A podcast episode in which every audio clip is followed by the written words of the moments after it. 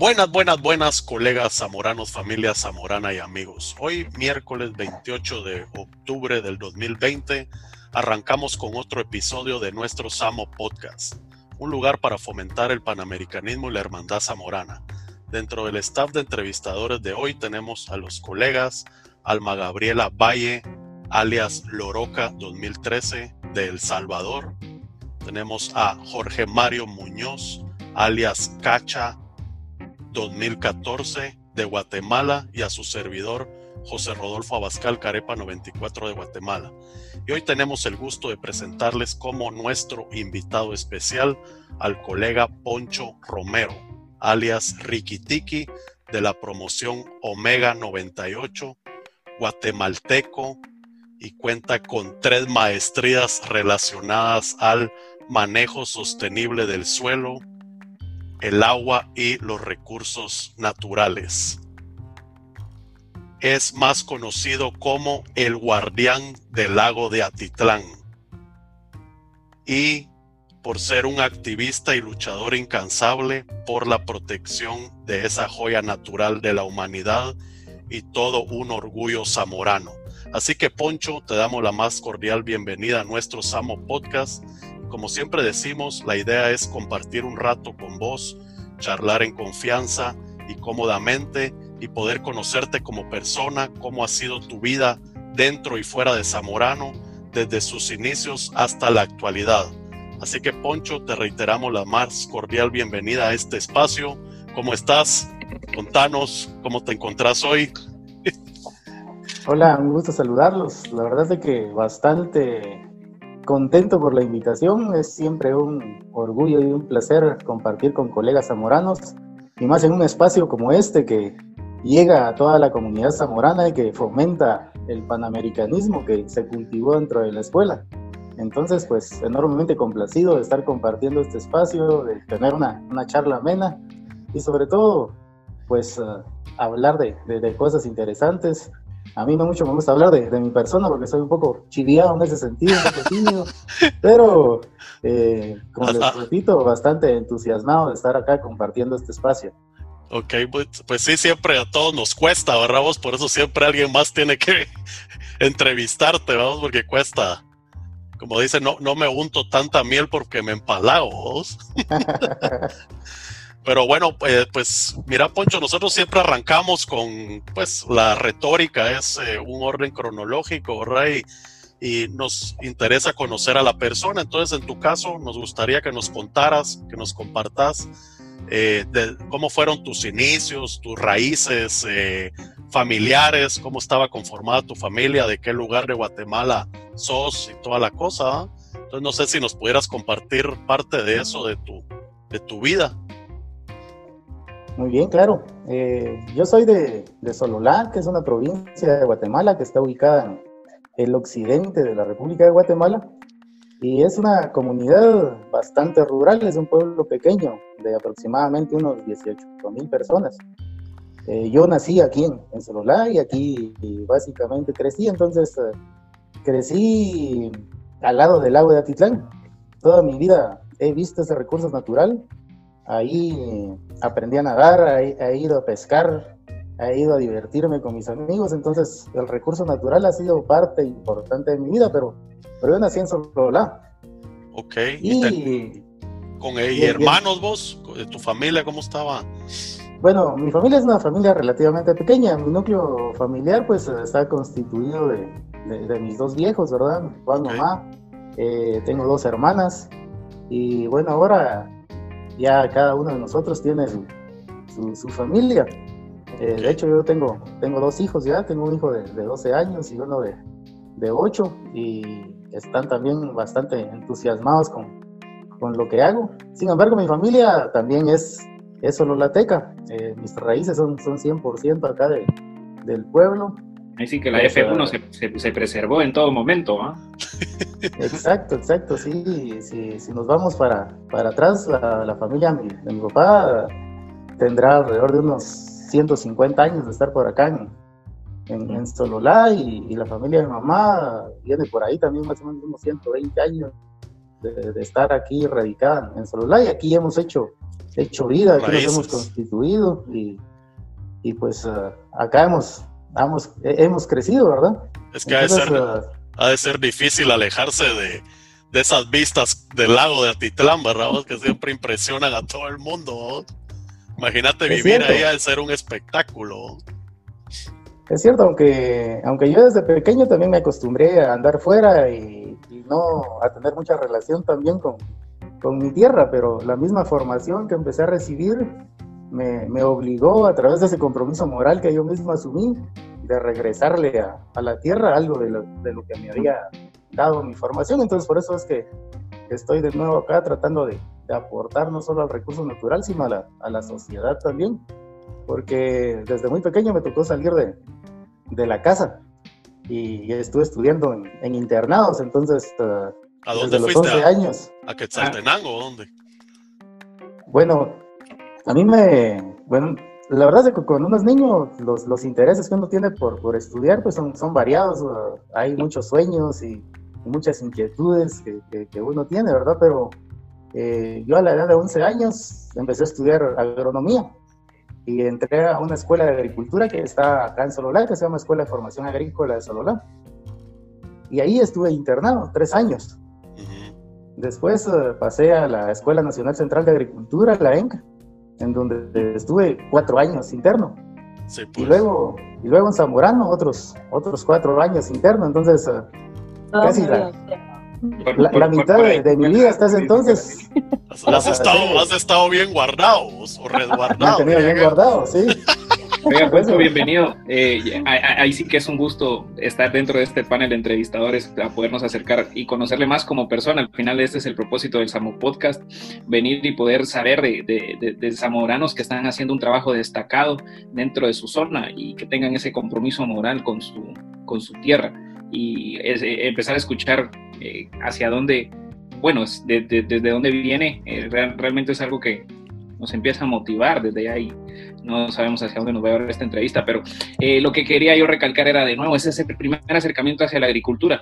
Entonces nos, está contando que fue básicamente por haber ido a, que fue relacionado a su, a su casa de estudios, primero en, el, en, el, internado, ahí en Sololá, y luego nos dice que fue en la Escuela Nacional de Agricultura aquí en Guatemala, y ahí empezaba a sonar zamorano, supongo, ¿no?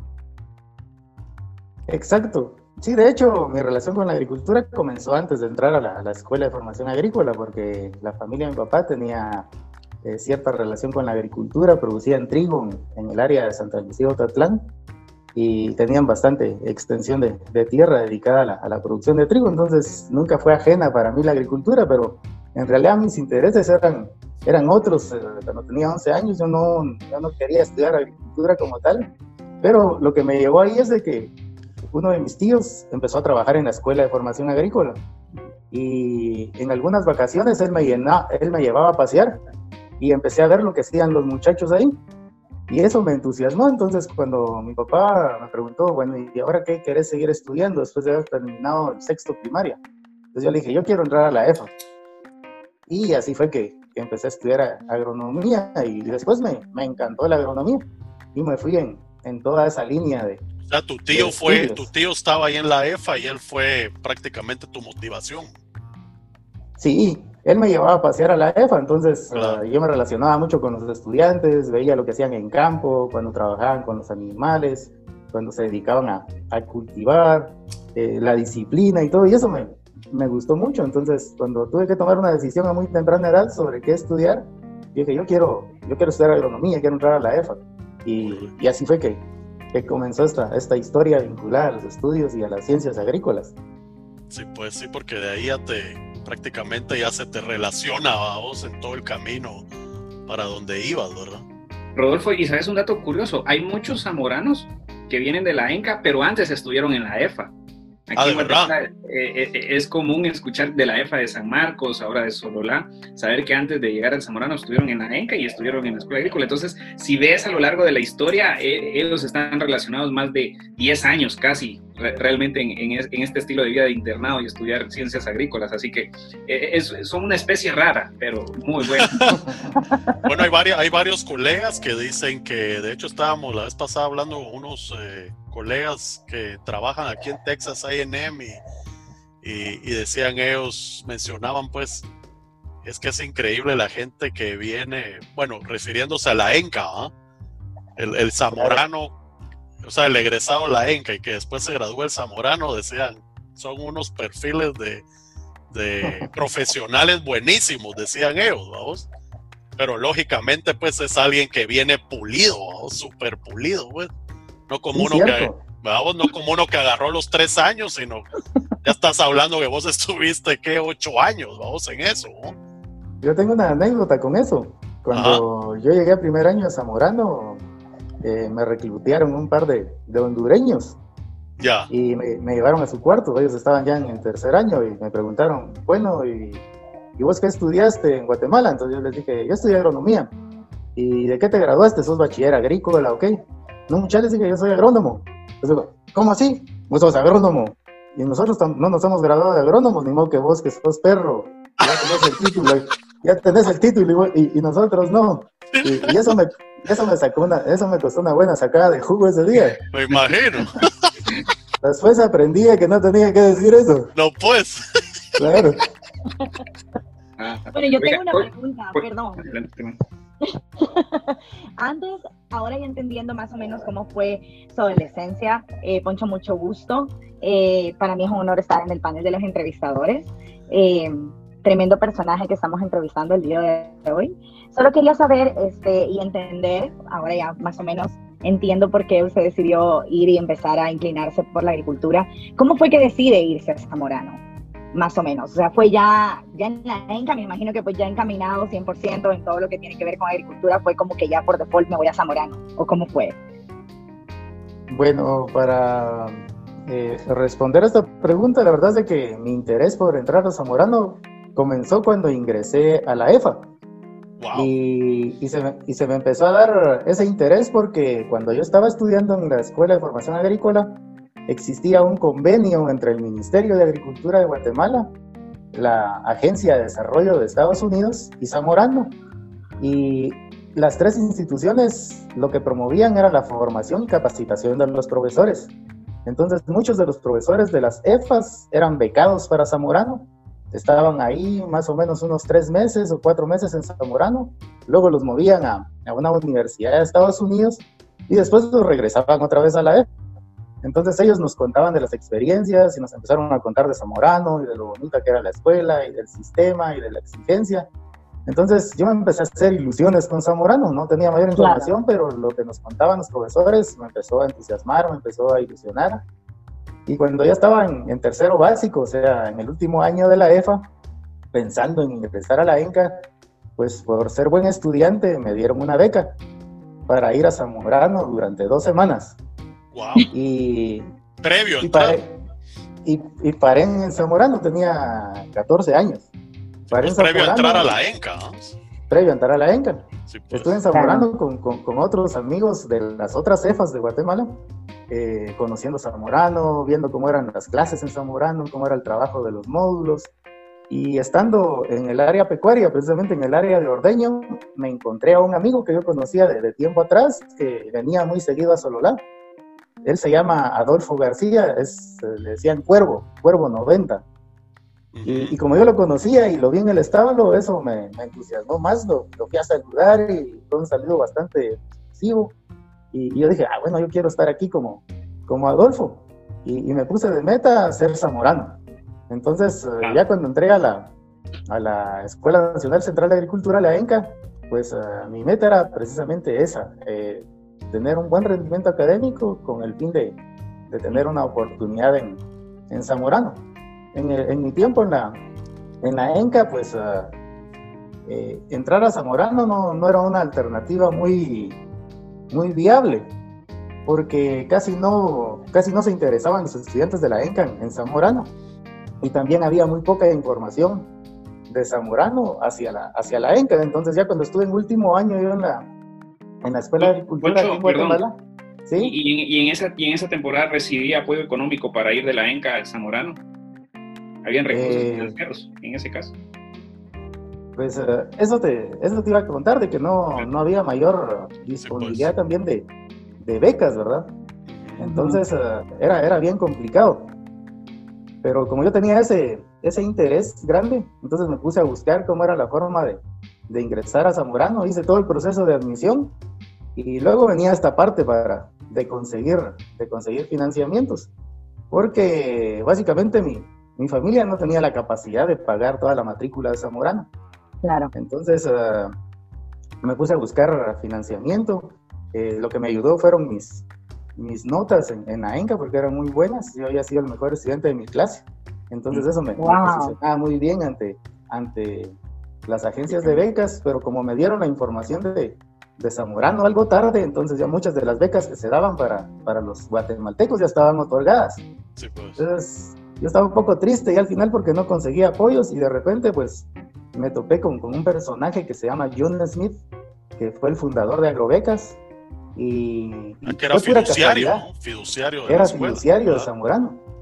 Y fue pura casualidad porque fui a hacer una entrevista por una beca en el Centro Gerencial Las Margaritas y me dijeron que, que ya no se podía, que habían otorgado la, la beca que tenían ahí. Saliendo estaba de la oficina cuando me encontró don John Smith, me saludó, no nos conocíamos y me dijo, mira vos me dijo, ¿qué venís a hacer aquí?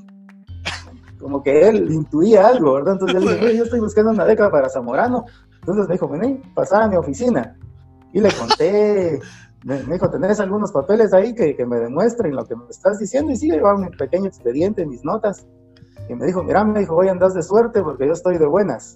Te voy a dar la beca para... A la gran, de beca verdad. Zamorano". ¿De verdad? A la de gran. verdad. Eso sí que es puro, puro destino, ¿vos? coincidencia. Entonces, ah, Sí.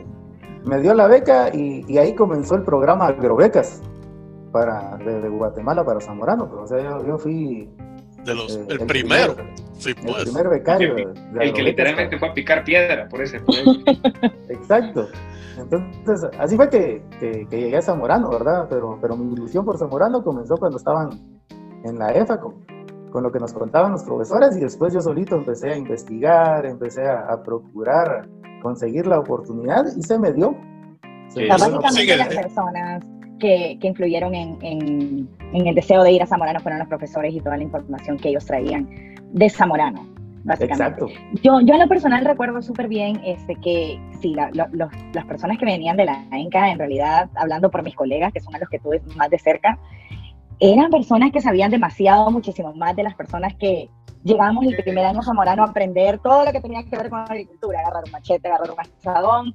Ustedes no, para ustedes era totalmente ya la vida diaria. Y, y ya manejaban muchísimo todo, todo el tema de agricultura, manejo de la tierra. Entonces, sí, yo puedo decir creo que eran de los mejores de las clases en general y base a lo que usted me dice, estoy súper familiarizada con esas historias, o sea, la, la, súper pilas, súper inteligentes. Los Enca, la verdad, en general, eran bastante, bastante aplicados. Hablando por mi clase y yo sé que en la historia ha sido así.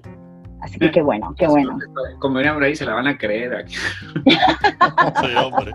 Eran cholos vos, eran cholos. Eso también. La verdad. Sí, era demasiado. Ya, yo conozco No sé, varios. que no sé son quién decía que había un eh, cuate de un colega de la ENCA, pero como, como son cabrones para, vamos, para todas las labores agrícolas, dice que chapeaba con las dos manos, vamos. Entonces dice que lo que él, él estudiaba y lo ayudaba a estudiar, el otro le hacía el trabajo con las dos manos. güey. Ahí se, ahí se compensaba, hermano. Traía algunas destrezas de la gran diabla. ¿no? Algo, algo que empieza a ser, es bastante común en las historias de, de cada uno, son estas personas, ¿verdad? Que son influyentes en la carrera de uno, que hablan sobre Zamorano. Recordamos entrevistas pasadas donde se enteraban por el periódico, se enteraban, vean a otros ingenieros agrónomos, y siempre este reflejo, ¿verdad? De una, de una persona que, ve, que, que, que tiene este perfil académico, que tiene esta influencia positiva sobre nosotros, y eso es un compromiso para todas las generaciones, ser esa influencia positiva, ¿verdad? En otros jóvenes, en, en encaminarlos hacia a este camino agrícola. Entonces voy con mi siguiente pregunta, Poncho, y es que ya estás, conseguiste los fondos, esa, ese golpe de suerte en, con las becas de, de agrobecas y te vas al Zamorano. ¿Cómo fue ese primer año allá en el Zamorano? Un poco acostumbrado ya a la dinámica del internado, pero ¿qué fue tu primera experiencia allá en el Zamorano? ¿Recordás esos primeros días? La ¿Quién te ida, la ida. ¿Con quién viviste? Bueno, la, la ida fue una, una odisea, ¿verdad? Porque eh, llegamos a- al aeropuerto de, de Tegucigalpa y luego, y luego nos, nos llevaron en el bus, pero precisamente cuando yo llegué eh, estaban llegando muchos más colegas, yo creo que de Ecuador, entonces el bus iba súper atorado. Y, y, nomás, y, nomás llegando a Zamorano, recuerdo que, que, ya era noche, tal vez tipo 7, 8 de la noche, pues bajándonos del bus nos empezaron a, a, reclutear ya algunos que estaban por ahí, creo que eran perrotes, porque empezaron ahí a, a, molestar y todo, entonces yo sí no me imaginaba que, que Zamorano tuviera reclutiadas, ¿verdad? Sí, estaba acostumbrado en, la ENCA que aplicaran antigüedad, se llama, eh, los de último año respecto a los, a los de primero, pero dije, Zamorano debe ser una dinámica diferente. Pero cuando llegué me topé casi con lo mismo, ¿verdad? Entonces, eh, eso sí me desmotivó un poco porque según yo ya había superado esas fases en, donde lo jodían a uno y dije, ah, bueno, otra vez. Bienvenido a, otra etapa más. Claro, pero, pero nada, o sea, eso era de, hacerle ganas, de, llevarle el rollo ahí a, los, a los compañeros y de pasarse el avión, ¿verdad? sí, hombre, es que a vos, a vos, te pasó lo que le pasó a mi colega el Zacatomba, vos que salió del hall y, salió, salían como tenientes o subtenientes, entonces eran los mandamados, y ahí se va el zamorano, y, era perro, ¿vos? Entonces decía así un, un, cambio drástico en su vida de mandar a todos puta, a volver a picar piedra, Entonces le costó como tres meses volverse a adaptar al sistema. Lo que me costó bastante en Zamorano fue eh, acostumbrarme al clima, porque generalmente los climas calientes no son muy cómodos para mí, no, no me gustan. Así pues, estás acostumbrado al, a la altura del lago. Claro. Sí, pues. a, climas más, más frescos, entonces ahí sí, sí la sufrí los primeros meses. Mm. Pero después todo es cuestión de, de costumbre, de adaptarse y, ahí va uno, pues. Poncho, ¿y en qué momento llegó la apuesta del apodo? Eh, yo creo que tenía unos dos o tres días de estar en, en Zamorano y me recuerdo bien el momento porque entramos al, al comedor y fuimos a, la mesa Chapina y precisamente sí y, precisamente estaba eh, un colega de acá de Guatemala que, que, estaba ya en tercer año y me dijo, vení para acá vos, me dijo, vos te vas a llamar Rikitiki. Y dije, vos dije, pero ¿por qué? ¿Por qué me vas a, poner Rikitiki si que a mí no me gusta, está feo ese, ese apodo? No, aquí no. Todavía, todavía opinando, ¿qué? Negociando la boba. Aquí no vas a pedir gustos dos perros resabidos, mijo. Vos aquí tienes que hacer caso, que la verdad. Y entonces me dijo, es que mira, amigo, te voy a poner así porque vos te pareces a aquel, ¿verdad? Y ahí estaba Rikitiki. En el 96, sí, pues. Ajá. Entonces me dijo, mira, vos vas a ser mi hijo y de aquí en adelante vas a tener contrato conmigo todo el año, ¿verdad? quedé, quedé, quedé amarrado ahí para, para estar limpiando el cuarto para llevar la ropa los viernes. Entonces eran bautizos individuales, personales, que, ponían los apodos, muy diferente a lo que fue nuestra generación de una ceremonia oficial, formal, una puesta de apodos, ¿va?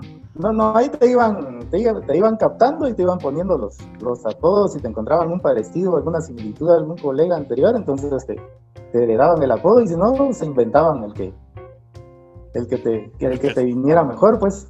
Claro, y como los chapines somos buenos para poner apodos, Eso sí. yo agarraba, yo agarraba ahí en, en como cabal en Santa Lucía, vamos, donde soy, cabal en diciembre en la feria, hoy hay carreras de caballos, entonces llega mucha gente de la costa sur. Y llegaban siempre aspirantes de recluta, ¿no? que iban para la escuela, y llegaban, eh, acá que les pusiéramos el apodo ahí, vamos, entonces tocaba ahí que inventársela, vamos, porque... Se estaban adelantando. Sí, güey. ¿Tienen idea desde hace cuánto que viene el apodo Requitiki? Porque se ha preservado por generaciones. Al día de hoy Exagerado, sí. Debe ser, sí, añales, ¿no? Eso, es un buen podcast, ahí ver la historia de los apodos. ¿Cierto? Es una buena idea. Cuando, yo estuve en Zamorano había Rikitiki 96, en el primer año que yo estuve, 96. Después había un Rikitiki 97 y un 98, que era yo. Sí, pues. Y conforme fuimos avanzando en el tiempo, se fueron, siempre habían Rikitikis. Claro, en, mi tiempo también había 10, eh, Rikitiki colega también 13. Creo que también siempre se, se, se ha preservado ese poco bastante. Sí, hombre. ¿Vos alguna...? Lo bueno del apodo era que cuando, cuando salíamos de weekend me ponían a bailar sobre las mesas punta. Cada de sopa de caracol donde decían Ricky Tiki. Todavía lo hace, de hecho todavía lo que bailar ahí. Que los ponen a bailar. Ah, sí. Sí. Pero, me la pasaba bien, güey. Oiga, ¿y, ¿y cómo le fue con la disciplina? ¿No le costó? Bueno, la disciplina fue lo que menos me costó porque como venía acostumbrado al sistema EFA, ENCA y Zamorano, que eran sistemas muy parecidos desde el punto de vista disciplinario, entonces pues no, no me costó. Y ninguna, eh, como diríamos en Zamorano, ninguna cagada se echó, Poncho, eso da, Bueno, el primer año no, pero, pero en los años subsiguientes eh, sí me pelaba un poco. Eh, de, hecho, uno de mis profesores, que se llama José María Miselem, que, trabajaba en el departamento de horticultura, él nos dio clases en cuarto año y me puso de apodo terrorista, porque se dio cuenta de, algunas de las cosas que, hacía yo con, con los reclutas y con algunos otros colegas, pues entonces me dijo, uy, chicas, vos me dijo, yo no conocía esa fase tuya que está mera gruesa, entonces eh, así me decía en la clase, terrorista, ¿verdad? Y aparte, vos, no, tirabas granado y no bombas atómicas.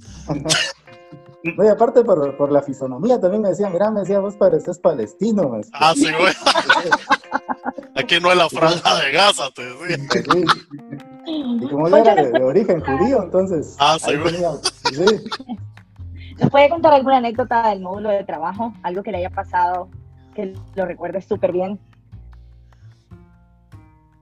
Bueno, en, en de trabajo que, hubiera hecho algún cagadal, no, pero, pero sí, sí hice algunas cosas ahí interesantes. Por ejemplo, los fines de semana a mí me gustaba ir a apoyar al área de, de ordeño porque me gustaba ver cómo inseminaban a las, a las vacas. Entonces empecé a, aprender ahí por mi cuenta y me empezaron a enseñar, entonces eh, me dejaban palpar a las vacas. Y estaba yo un fin de semana haciendo una palpación y se puso una, una recluta a ver qué era lo que estaba haciendo, pero se puso atrás mío. Entonces me empezó a decir, Inge, me dijo, ¿y usted qué está haciendo ahí? Entonces yo le empecé a explicar más o menos, pero para molestarla, sacaba la, la mano del recto de la vaca llena, el guante lleno de caca de vaca, y lo sacudía para atrás. Entonces... ¡Qué malo! Entonces llené ahí a la, a la, a la, compañera de estiércol de vaca y yo pensé que se iba a quitar y no, me estaba tan interesada en, en ver lo que estaba haciendo que, que se aguantó. pero, pero eso me, eso me ganó un par de, de brutas porque... A la grande, ¿verdad?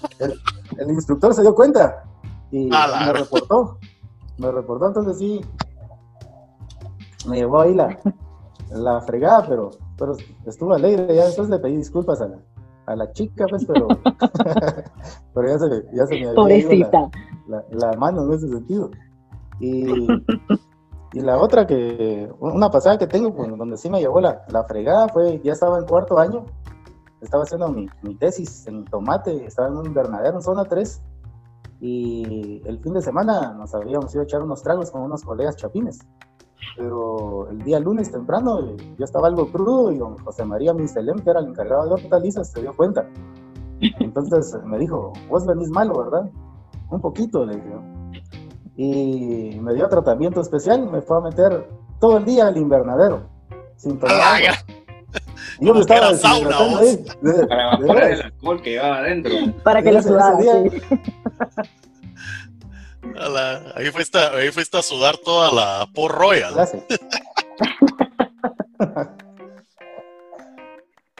y de los eh, profesores, ¿vos te acordás de cómo te iba ahí con las clases? con las clases me iba, me iba bastante bien, o sea, de, de hecho era, era un poquito alumbrado ahí en, mi clase, entonces mi, eh, rendimiento era relativamente bueno y no me costaba eh, mucho, ¿verdad? Sí, me, esforzaba, sí leía, sí estudiaba, pero... pero ¿Y qué profesores te, te, recordás vos que hayan como que causado más impacto en, en tu preparación ahí en Zamorano? Bueno, los profesores que, que me encantaba recibir clases con, con, él porque la clase la sentía súper interesante, súper amena y sobre todo cómo aplicaba el, el conocimiento era el profesor Agudelo. Agudelo. Eh, esa clase me, me, encantaba, toda la, toda la parte de, de ecología, ecosistemas, zonas de vida, eh, incluso toda la parte de, Un, dato curioso, profesor Agudelo, es que nos, la promoción 2014 fue la última en recibir una clase de, de, Agudelo, de ecología. Él se retiró con nosotros. Entonces, ya, vemos hace cuántos años de trayectoria no tenía el profesor. Y eran típicas las giras a, los cerros que nos llevaba a, todo segundo año y, y sí se recordaba era que se hacía en esas giras. Otra de las clases que, otra de las clases que me gustaba, porque el profesor también, para mí era, era impresionante cómo manejaba el conocimiento y cómo lo transmitía, eran, las clases del Chino Flores, tanto ah. química orgánica como, como la parte de nutrición animal. Esas clases eran yucas, vos. Sí. Eh, pero, eran súper impresionantes, a mí me encantaban y, lo que más me, gustaba era cómo, cómo manejaba los acetatos.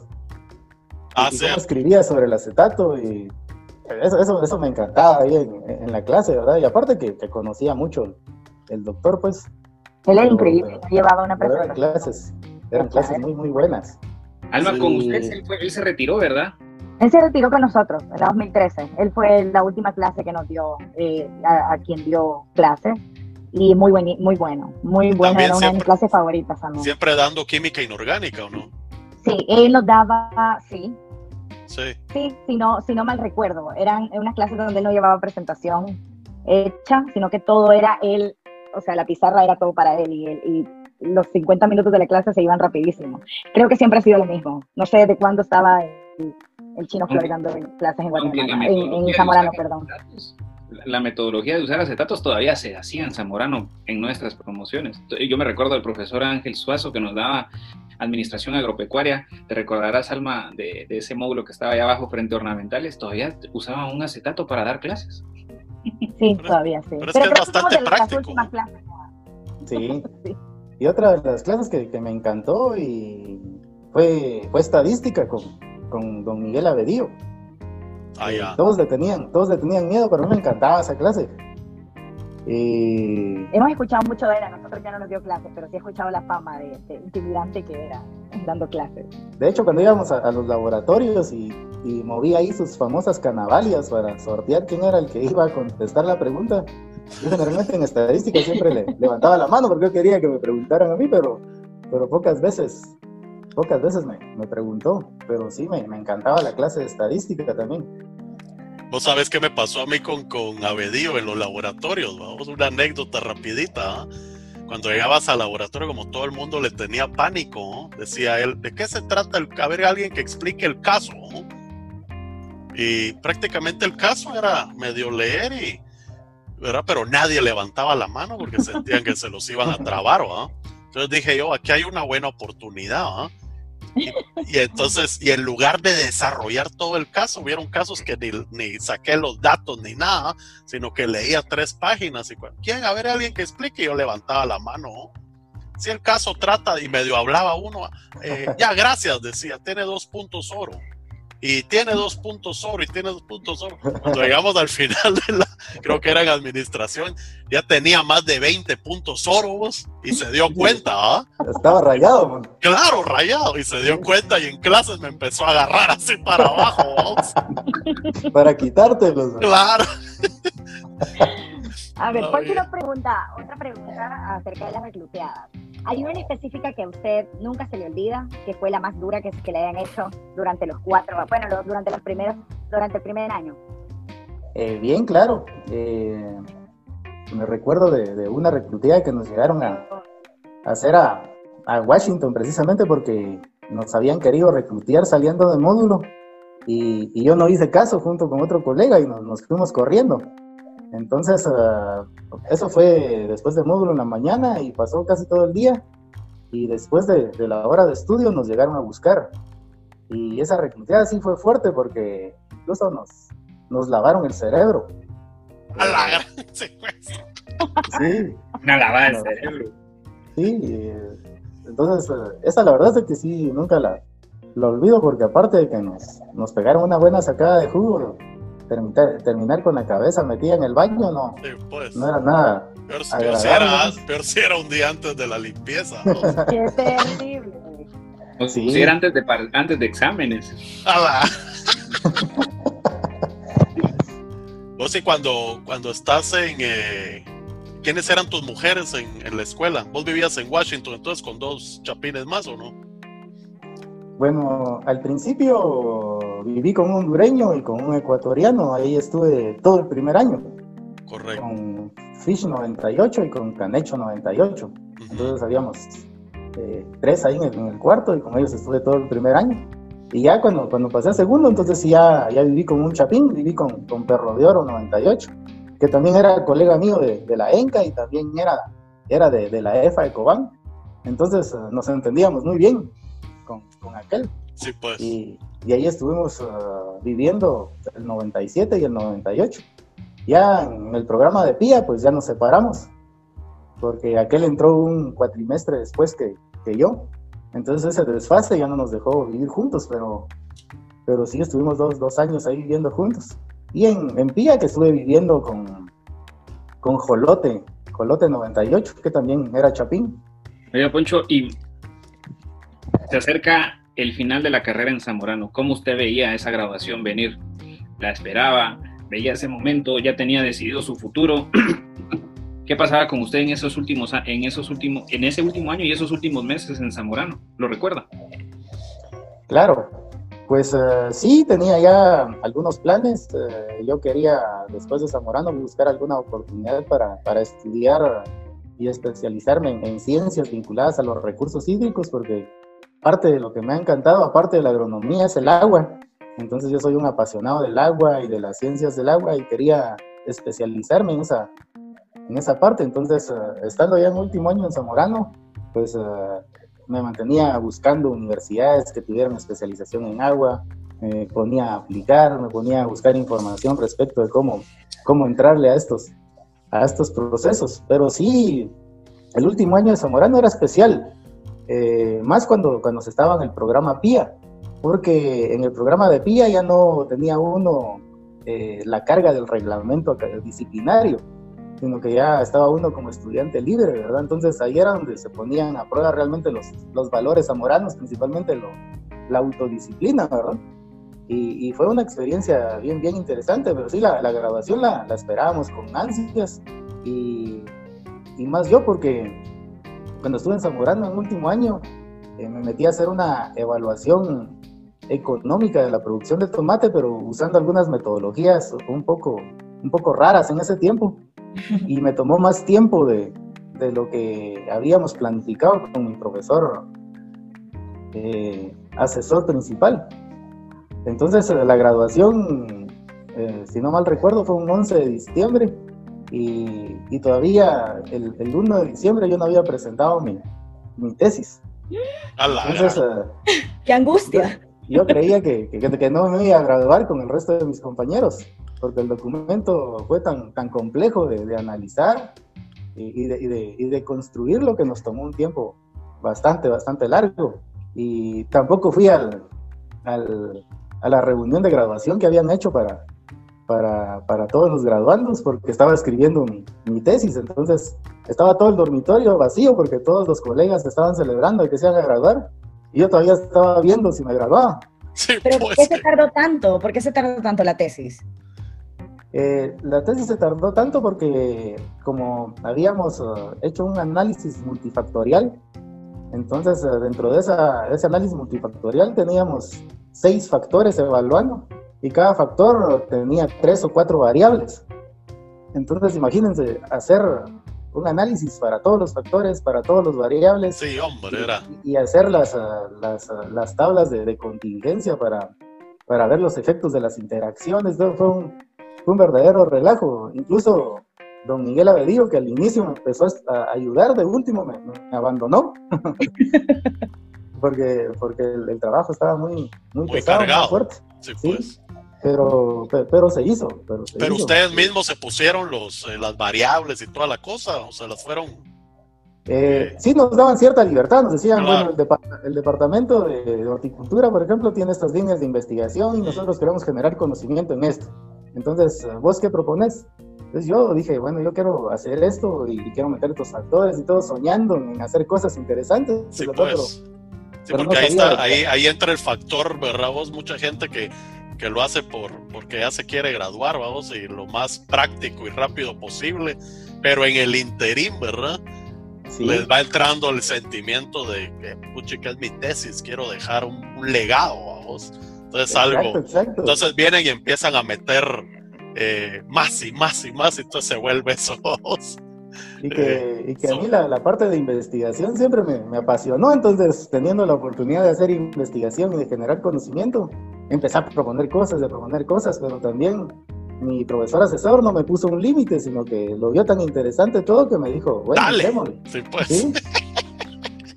Otra cosa que me resulta bastante interesante, que creo que, bueno, Mario y yo no lo tuvimos, es ese la ausencia del reglamento en el último año que ustedes tenían en los orientadores nunca tuvimos reglamento. ¿Cómo? Me resulta bastante interesante. ¿Cómo fue ese año? orientadora, nunca tuviste un reglamento. Bueno. Yo nunca fui orientadora, así que no lo sé. Ese año era, era bien especial porque cuando uno llegaba a finales de tercer año y se graduaba uno de agrónomo y sabía que iba a entrar al programa PIA, pues uno pensaba que, que no tener reglamento y tener esas libertades iba a dar a uno un montón de, privilegios para andar haciendo lo que uno quería y la verdad es que no era así. Al final, cuando uno entraba al sistema PIA y veía todas las responsabilidades, toda la carga de trabajo que, tenía encima, pues la verdad es que, que, no daba tiempo de, de, andar ahí perdiendo. Haciendo lo que quería. ¿eh? Haciendo lo que uno quería o perdiendo el tiempo o, haciendo cosas nada productivas, pues entonces, eh, por eso decía yo de que los primeros tres años eh, lo cultivaban a uno en la autodisciplina y, en ese cuarto año realmente se hacía práctica, ¿verdad? Pues. Y ahora los alumnos de cuarto año tienen solo ocho faltas disciplinarias, se supone que uno tiene más, más responsabilidades, no anda haciendo tanta mulá, pero es todo lo contrario, o sea, uno vive hacia límite siempre, ¿no? Sí. Uno vive al límite, sí. Bueno, después, eh, Poncho, con todos los los planes, las metas trazadas ya en cuarto año, y todo lo que, lo que se quiso lograr, continuar estudiando después de haberse graduado. ¿Sí se hizo? ¿Sí se cumplieron esas metas o la vida cambió después de haberse graduado? Pues eh, la vida cambió después de haberme graduado, o sea, no, no se dieron las, las metas que, que tenía como yo las había planificado, porque yo quería que saliendo de Zamorano, pues estaría en una universidad especializándome en, lo que yo quería. Sin embargo, las oportunidades no se dieron así, tuve que regresar a Guatemala y, me puse a, trabajar. Entonces, ah, ya estando en el trabajo, en mi primer año de trabajo, fue que encontré la, la oportunidad que andaba buscando con la Universidad de Waterloo de Canadá. Y, fue así que, que, me fui a, a especializar. Pero siempre, uh, siempre era en el ramo eh, como ecológico, se pudiera decir, o de conservación. Ahí era básicamente en, recursos hídricos, en recursos ciencias del agua. Ajá, entonces uh, a mí me, me, encantó eso porque no solo me metí a estudiar el agua con profundidad, con bastante detalle, sino que aparte empecé a conocer un campo del agua que, que generalmente no es muy común en las ciencias del agua, que es la hidrogeología. Toda la parte de aguas subterráneas, acuíferos, y, entender todo ese, ese mundo que, que, no se ve en el agua. Entonces, eh, para mí fue, fue realmente fascinante y lo que, me, lo que me ayudó mucho fue la formación que, que tenía en Zamorano, porque eh, Zamorano había hecho un tipo autodisciplinado, eh, diligente, perseverante, entonces en la universidad, donde tenía muchas más libertades, pues para mí no, no, no, fue distractor, sino que me dediqué a, a estudiar en lo, en lo, que quería. Y lo, lo, que hice fue que empecé a relacionar toda esta parte que estaba aprendiendo con la formación previa. Entonces uh, relacionaba mucho la parte de ciencias del agua con agricultura, relacionaba mucho las, las aguas subterráneas con agricultura y entender básicamente las, las dinámicas. Entonces fue muy interesante todo esto. Ya, y el, eh, cuando te gradúas de la maestría esta, ¿regresas a Guatemala o ¿O qué, eh, camino Cuando me graduó de, la maestría esta, regreso a Guatemala, pero no sabía que, la Universidad de Waterloo, donde había estado estudiando, tenía un convenio con la Universidad de San Carlos en Guatemala. Ellos estaban también impartiendo una maestría en suelo y en agua. Entonces, cuando yo me gradué, la Universidad de Waterloo me pidió favor de que, de que me sumara al equipo técnico de la maestría de la Universidad de San Carlos. Como apoyo a los profesores que estaban ahí. Entonces yo vine a trabajar en, el laboratorio de, hidráulica, pero estando ahí en, en, la Universidad de San Carlos, pues dije, ah, yo voy a estudiar también esta otra maestría, porque me parecía muy interesante. Entonces, igual me metí al proceso ahí de, estando eh, dentro, me metí al proceso de selección y... y pues para aprovechar, vamos, que ibas a estar ahí igual. Claro. entonces ahí me, ahí saqué otra, otra maestría. ¿Qué edad tenía en ese entonces, Poncho? Bueno, ahí tenía 26 años. Sí, pues. El que, nos está escuchando y tenga 26 años y todavía no ha sacado dos maestrías es que está muy atrás todavía. ¿ah? Es, que, es que renco, renco. Ahorita nos vamos a echar encima la mitad. Entonces, estando ahí en la Universidad de San Carlos y haciendo este tipo de estudios de posgrado, fue que me interesé en empezar a devolverle parte de lo que había aprendido al, al, lago de Pitaña, a la cuenca. Eso te iba a decir de dónde, de dónde surge tu interés por eh, que al final te convertís pues en el famoso guardián del lago, eh, me imagino que vos ya tenías como que eh, alguna idea de, pues ya habías dicho de retribuirle pues a, a tu, región, ¿verdad? Vos parte de lo que había salido a aprender, ¿verdad?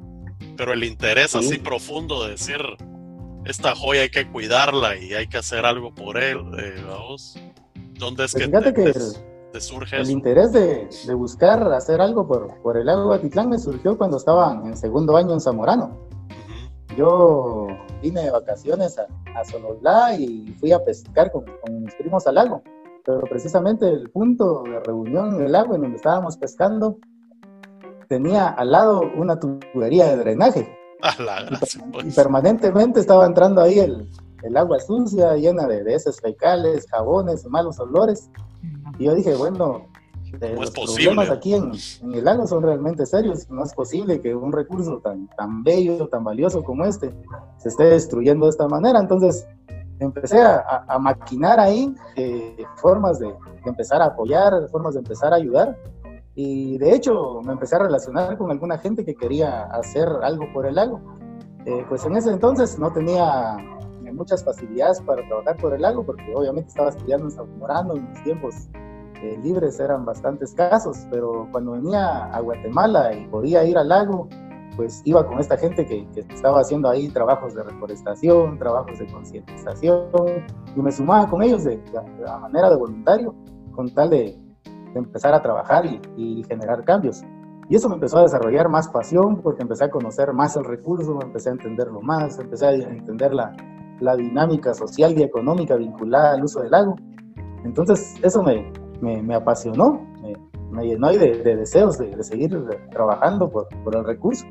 Y ya cuando estaba en el posgrado y tenía ya más conocimiento en agua, en recursos hídricos y en cuencas, dije, bueno, yo creo que ahora es momento de, de empezar a generar conocimiento más a profundidad que nos permita sentar bases para entender bien el recurso y para poder protegerlo de manera adecuada. Y así fue que, estando ahí en la Universidad de San Carlos, hice una, una tesis que se llama Valoración Económica del Agua de Titán. Ah, ya. Una pregunta, para que las personas que nos están escuchando puedan entender cuál es el contexto del trabajo que tú haces. ¿Cuántas comunidades subsisten realmente del lago, que están en la periférica de todo el lago, que son varios pueblos y comunidades que eh, viven directamente de la pesca, del turismo, de la agricultura, que está relacionada en el lago, para, para que todos que nos están escuchando puedan tener este, este, este contexto? Muy bien, en la cuenca del lago Atitlán hay 18 municipios. De esos 18 municipios, 15 pertenecen al departamento de Sololá, uno pertenece al departamento de Totonicapán y un municipio pertenece al departamento de Quiché. Pero de esos 18 municipios, 11 municipios están directamente a la orilla del lago, tienen una relación más directa con el lago. Entonces, en todo el territorio de, influencia hídrica del lago hay alrededor de 400 mil personas viviendo y recibiendo beneficios del lago. Obviamente la, gente que vive a la orilla del lago recibe más beneficios del recurso porque se relaciona más directamente con él, pero la gente que vive también en, las partes altas de la cuenca también tiene, tiene beneficios que se generan en, la zona. Entonces son más o menos 400 mil personas. pero los que dependen directamente del agua del lago, porque hay gente que consume agua del lago, son alrededor de 100.000 personas que están consumiendo agua del lago directamente para, para consumo humano, para, para, sobrevivir diariamente. Aparte, obviamente, todos los, los beneficios que genera el turismo. Eh, más o menos ah, de cada 10 quetzales que produce la economía acá en la cuenca del agua Titlán, 3 quetzales con 50 centavos los genera el turismo. Pues, Entonces, la actividad turística es, es, fuerte, es importante y, y, no puede subsistir, no puede mantenerse si el lago se deteriora. Entonces, eh, mantener el lago, preservarlo, cuidarlo, también es conservar y proteger toda esta industria turística, todos estos empleos y todos estos beneficios que se generan. Pero igual hay una cosa interesante en esta cuenca, que más o menos 4 quetzales con 10 centavos de, de cada 10 quetzales que genera la economía en la cuenca, los produce la agricultura. Y la agricultura es una actividad, al menos en esta, en esta cuenca, poco desarrollada, poco tecnificada, pero que produce un impacto muy fuerte en el lago de Titlán. Es posiblemente el impacto más dañino que tiene el lago, ¿verdad? El que genera la, la agricultura. Entonces, ahí vi yo la oportunidad de amarrar no solo los conocimientos en recursos hídricos que tenía, sino que también los conocimientos en, en materia de, de, agricultura, ¿verdad? Para, para ir generando cambios. Sí, porque es una zona muy rica en, en, es un suelo volcánico, ¿verdad? O sea, la, la, la producción de café ahí es, es un mercado potencial. Yo que he estado pudiendo dar vueltas ahí en el lago. Café, vegetales, ¿verdad? cebolla, todo eso. Exacto, o sea, a la orilla del lago la producción de café es muy importante, pero en zonas más altas la producción de hortalizas también es bastante, bastante fuerte. Y en zonas muy retiradas, muy rurales de la cuenca, la producción de, granos básicos, principalmente maíz, también es, es importante, pero sí, los suelos son bastante ricos, son suelos de origen volcánico, principalmente andisoles e insectisoles. Y, y, no solo son ricos, sino que también son muy susceptibles a la erosión, porque la pues. cuenca es, es, una cuenca muy joven y que está en una caldera volcánica, entonces... Cuatro eh, volcanes los que rodean al lago, ¿verdad? Para que las personas que nos escuchan sepan que son, que ese es un lago. Eh, Tres. Tres, creo yo. Eh, son, tres volcanes. Paquistis, creo que estaba contado como, como el cuarto volcán ahí, aunque es un cerro. Sí, Paquistis es un, es un edificio volcánico ya derruido, que, que es de, la, de, de, una caldera previa, pero los volcanes más recientes solo son, solo son tres, que es el San Pedro, el Atitlán y, el Tolimán. Y un pequeño volcán que es parásito, dicen los geólogos, que se llama Cerro de Oro. Al Cerro de Oro, sí. Sí, entonces estamos básicamente en una zona volcánica. De hecho, el, lago de Atitlán está dentro de una caldera volcánica. Eh, pues. Esa caldera volcánica hace más o menos unos 125 mil años eh, tuvo una explosión cataclísmica muy fuerte que se llama la explosión de los chocollos. Y mucha de la ceniza que, que llegó a la atmósfera se distribuyó casi en todo el mundo, pero la mayoría de, de los restos de la explosión volcánica llegaron hasta Florida y llegaron a parte de Colombia. Entonces, muchos geólogos usan las cenizas de esa explosión que se llama explosión de los chocollos para ir definiendo edades geológicas en los análisis que, hacen en esta zona, ¿verdad? Entonces, es bien interesante eso. Wow. Hay algo que, eh, que, me llamó la atención bastante en la nota que publicó Zamorano y que quisiera saber un poquito para que todos los que nos escuchan también puedan comprender eh, de qué se trata el, el acuerdo gubernativo 78-2012 que crearon eh, también en su administración. Quisiera saber un poquito más del tema. Bueno, eh, para, para, entenderlo hay que entrar un poco en contexto. Okay. Eh, el, lago de Atitlán es el lago más importante que tiene Guatemala. Ahí se acumulan alrededor de 25 kilómetros cúbicos de agua dulce y agua dulce de, de, muy buena calidad. De hecho, yo cuando, cuando platico con, con gente o le traslado el conocimiento a mis estudiantes, les digo que si vaciáramos el, agua del lago de Atitlán y después tomáramos el agua de los demás lagos de Guatemala y los ríos de Guatemala y los pusiéramos en el mismo envase del lago de Atitlán, no logramos llenar el, el lago, porque el volumen que está ahí es, es muy, muy grande. De hecho, es el, el, el, segundo lago más grande en volumen de agua que tiene Mesoamérica. Después del lago Cocibolca en Nicaragua, el segundo más, más grande en almacenamiento de agua es Atitlán. Entonces, ese lago desde el punto de vista hídrico es estratégico para Guatemala. Desde el punto de vista de la seguridad hídrica, no solo es estratégico para Guatemala, sino que también para la región mesoamericana. Y aparte es un recurso desde el punto de vista turístico altamente valioso. está generando alrededor de unos 300 mil dólares por año en divisas para el país, más lo que se genera en empleos, más otros beneficios directamente vinculados a esta actividad. Pero está sometido directamente a una presión muy fuerte de degradación. De hecho, algunos estudios previos hechos por la Universidad Nacional Autónoma de México dicen que en esta cuenca eh, la capacidad de carga es de 50 personas por kilómetro cuadrado. Y actualmente tenemos alrededor de, de 500 personas por kilómetro cuadrado. 10 veces más. Tenemos 10 veces más gente de la que aguanta la, la, la carga natural de, de la cuenca. Entonces, la presión sobre los recursos naturales es muy grande y eso obviamente impacta sobre la calidad de agua del agua. Entonces, había que buscar los mecanismos para, para protegerlo. El Estado de Guatemala en 1998 emitió una ley, que es la ley que crea la Autoridad para el Manejo Sustentable del Agua de Titán, que es una agencia de cuencas. Pero esta agencia de cuencas se creó por un compromiso que había asumido Guatemala en Naciones Unidas de que iba a crear algunas, algunas agencias de cuencas para empezar a, a ver cómo funcionaban esas instituciones en el país y también para empezar a proteger algunos recursos naturales importantes. Pero creó la institución y nunca le dio, nunca le dio apoyo. De hecho, esta institución tiene que ver con toda, la, con toda la administración de la cuenca, con toda la administración de recursos, con todas las regulaciones eh, económicas, con todas las regulaciones ecológicas, y nunca se había hecho nada.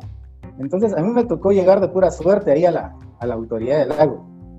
Y, y, estando ahí en la autoridad del lago, conociendo el entorno, conociendo a la gente, conociendo la problemática y teniendo la oportunidad de hacer las cosas, dije, bueno, este es el momento de empezar a crear transformaciones. Y lo primero que se me ocurrió era realmente fortalecer a la institucionalidad pública local, que era esa autoridad del lago. Que cuando yo llegué solo tenía siete trabajadores de esos siete trabajadores, cuatro eran administrativos y tres técnicos para, para atender las necesidades de toda la cuenca. Sí, pues, nada. bueno, tres cuates para, para trabajar en una cuenca que, que, tiene una 400 mil gentes, sí, nada que ver. 400 mil gentes y una extensión de 541 kilómetros cuadrados era, era imposible, ¿verdad? Claro. Entonces me, me, dediqué a hacer eso.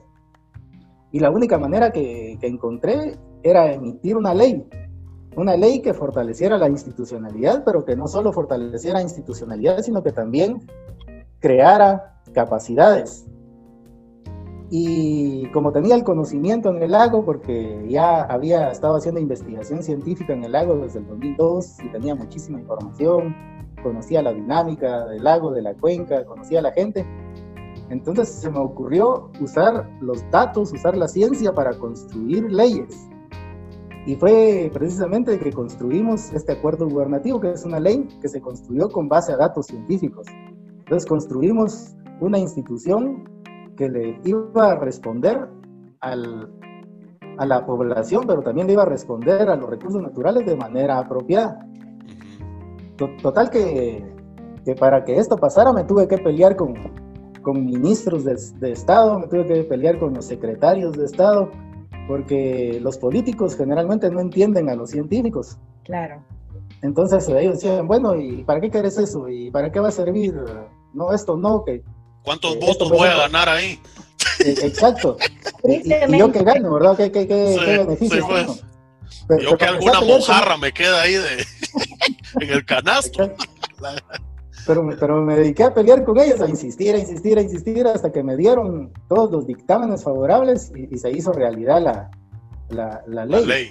Entonces, cuando publicamos la ley, eh, la CEPAL y, y, el Banco Mundial tuvieron la oportunidad de revisar esa ley y la verdad es que, que les pareció un modelo de gestión en teoría que, que, podía ser ejemplo no solo para, para Guatemala, sino que para toda América Latina respecto al manejo de cuencas hidrográficas.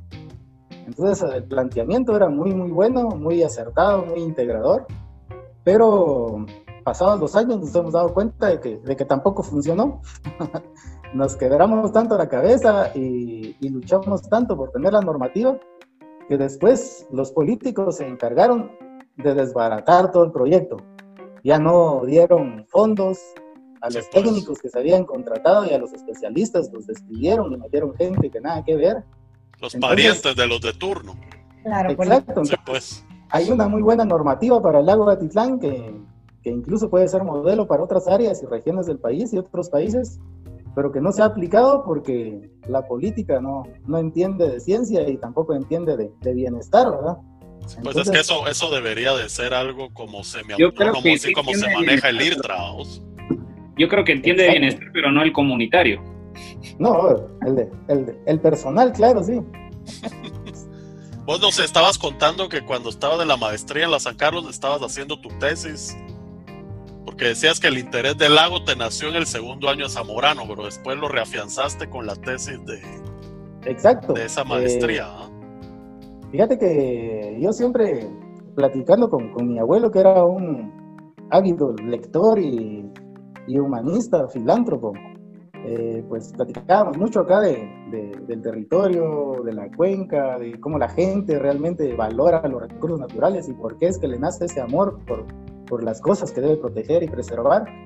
Y platicando con él entendí, ¿verdad? Que para que la gente realmente aprecie y valore las cosas, de primero tiene que conocerlas, tiene que entenderlas. Y media vez las entiende, entonces les va tomando realmente el aprecio y puede llegar a, a valorarlas. Y si las valoras, ya una manifestación real de que, de, que, de que ama esas cosas, ¿verdad?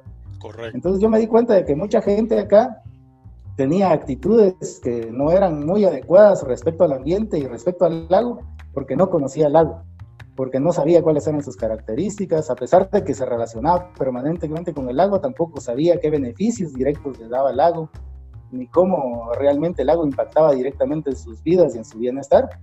Entonces, mi tesis fue precisamente eso, empezar a generar conocimiento para que la gente pudiera después entender todas esas relaciones que tenía con el lago y poder de ahí generar un, un valor. Conciencia. Precisamente conciencia. Y precisamente mi, mi, tesis se llama Valoración Económica del Lago de Atitlán. Y, y, y esa tesis nos permitió generar un, un, valor monetario del lago, que lo que reflejaba básicamente era cuánto bienestar perdía la gente porque el lago se estuviera contaminando. Pero hacer la tesis fue también un dolor de cabeza, Eh, porque eh, no generar toda la costumbre. Poncho. No perdió la costumbre Zamorano. Ah, no perdí la No, costumbre. pues, Porque le, le agregó como Fíjate 100 que- variables más. lo, lo difícil aquí era que investigación científica en el lago había, pero había muy poca y, y la poca que había también era de escasa calidad. Entonces, para, para llegar a cumplir con los objetivos que yo me había propuesto, necesitaba mucha información. Y al no tener información de base, tuve que generarla. Entonces, generar toda la información del lago me llevó siete años. Sí, hombre, es que eso era prácticamente partir de cero, ¿vos? Exacto. Entonces, uh, fue un trabajo realmente fuerte porque eh, casi tres cuartas partes de, de mi salario la, lo invertía en investigación, en pagarle a gente que trabajaba conmigo, en comprar equipo de laboratorio, en hacer uh, muestras, en hacer recorridos. Eh, fue, fue, realmente una, una, labor ingente, pero al final logramos generar lo que, lo que queríamos. Y, y ahora ese, ese, estudio no solo sirve acá en la cuenca del agua Titlán, sino que eh, tiene hasta hace una semana que estaba viendo yo los registros, tiene casi 1.500 citas a nivel mundial en aspectos de valoración económica en diferentes publicaciones científicas.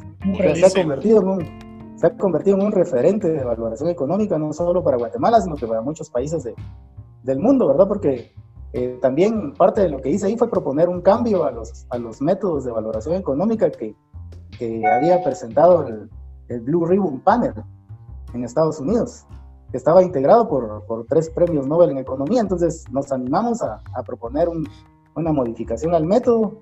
Eh, el, el, método con la modificación funcionó y creo que eso le, le dio más atractivo al, al, al proceso de el premio Nobel.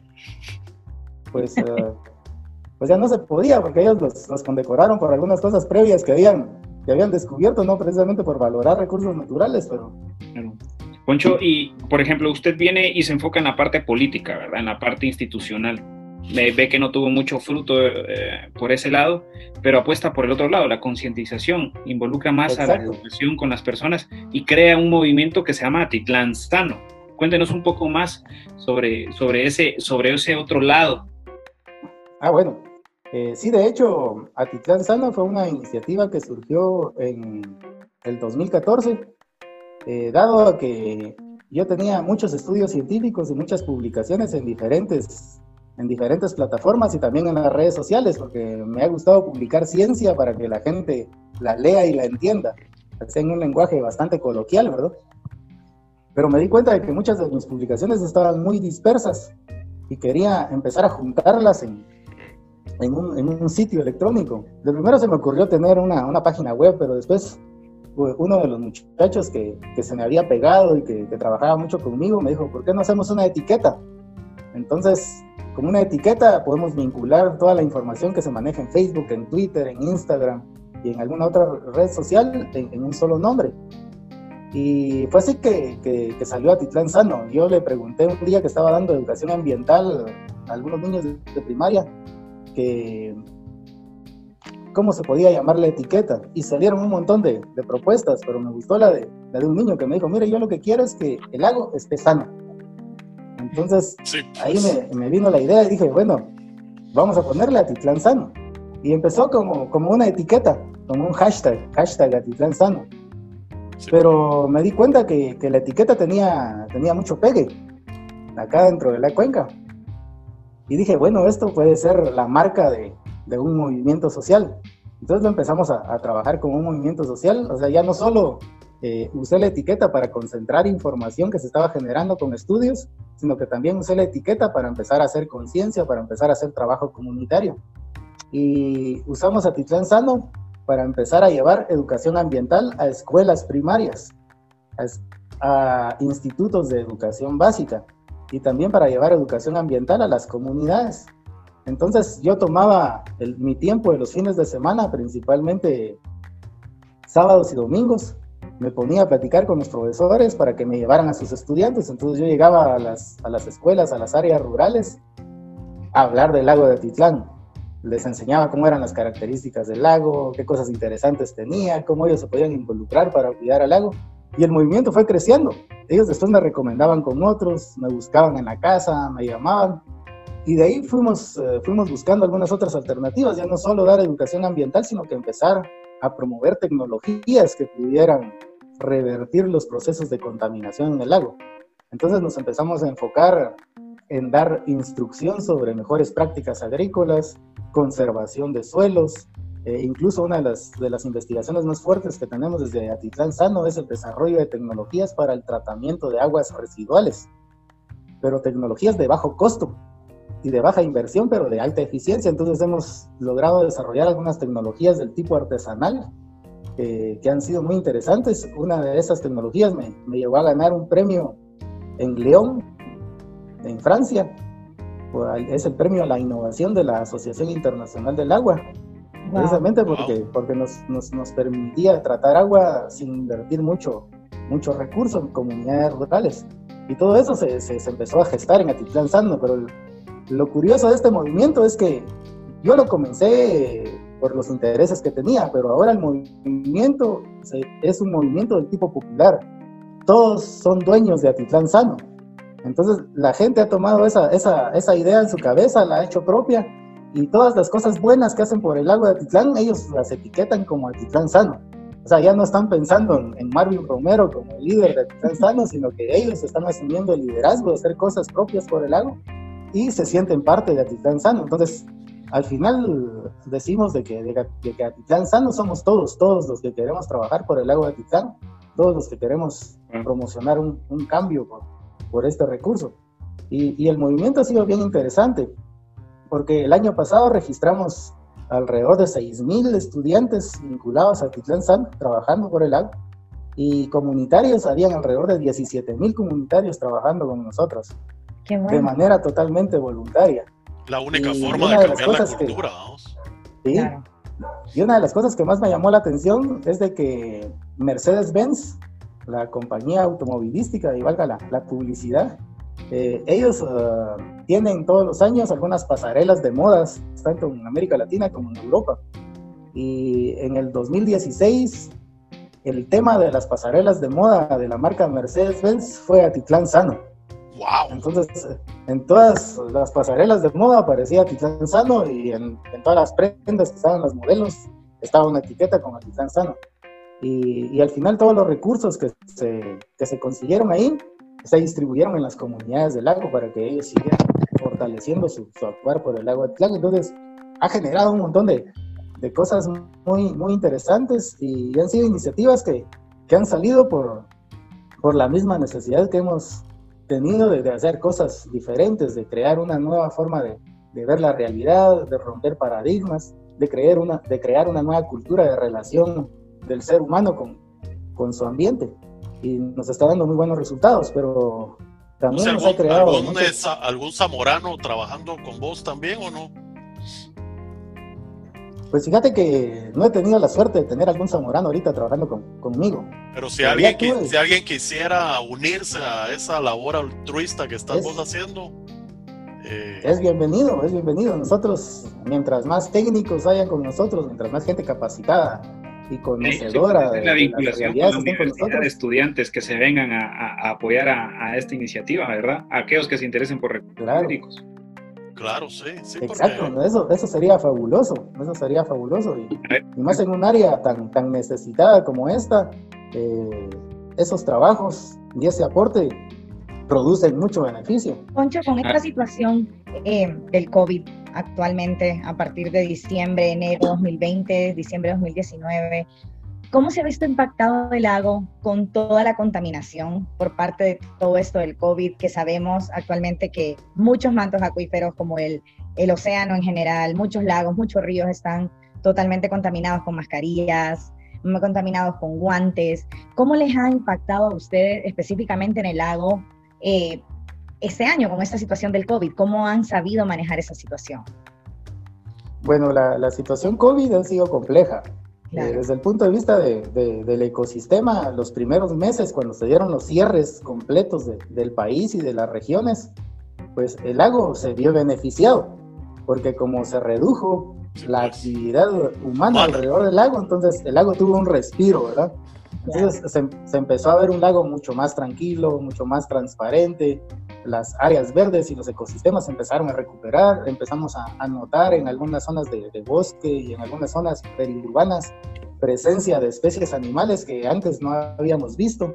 Entonces eso nos daba algunos indicadores biológicos de que los ecosistemas se estaban recuperando o por lo menos se sentían un poco aliviados del agobio que, que el ser humano les estaba brindando. Lograron respirar. Sin embargo, ya en estos últimos meses sí hemos notado, después de la reapertura que se empezó a dar a nivel económico, que la contaminación volvió a, a impactar en el lago y principalmente la, la contaminación con, con, riesgo biológico, porque ahora las mascarillas están ahí presentes, eh, los guantes de látex, y, y, ha sido un dolor de cabeza porque se ha recomendado a la gente que toda esta parte que, que tenga contaminación biológica la separe, la ponga en bolsas especiales. Pero como las municipalidades no tienen, no tienen rellenos sanitarios eh, bien manejados, no tienen una buena tecnología para darle tratamiento a sus desechos, muchos de esos eh, botaderos están contaminando las fuentes de agua. Y más ahora en la época de lluvia, todos esos residuos son arrastrados hacia el lago, ¿verdad? Entonces, pues, es lo mismo que sucede en el Motagua, la cuenca del Motagua. Lo mismo que sucede en el Motagua, solo que en, menor escala, pero es el mismo fenómeno. Sí, pues. Sí, pero es lamentable eso, a vos, qué, qué nivel de contaminación, ¿verdad? Poncho, te iba a hacer una, una pregunta. Eh, lógicamente, ¿verdad? Los niveles de contaminación que actualmente tenemos, eh, yo creo que crear conciencia de mejoras del ambiente, ¿verdad? Es, va a ser parte fundamental, ¿verdad? Vos en las futuras generaciones, ¿verdad? Entonces, eh, yo pensando en, los nuevos colegas, ¿verdad? Vos que se vienen de Zamorano, vos estarías eh, en la disposición de compartir tus experiencias de todo el movimiento y todo con, con los estudiantes de Zamorano para ir desde ya, ¿verdad? Vos viendo ese tipo de manejo y especialización, investigación científica, ¿verdad? Vos, pero que vaya fundamentada a la protección de los recursos naturales, que al final eso es lo que queremos todos, ¿verdad? Vos, que perduren pues por siempre, vamos.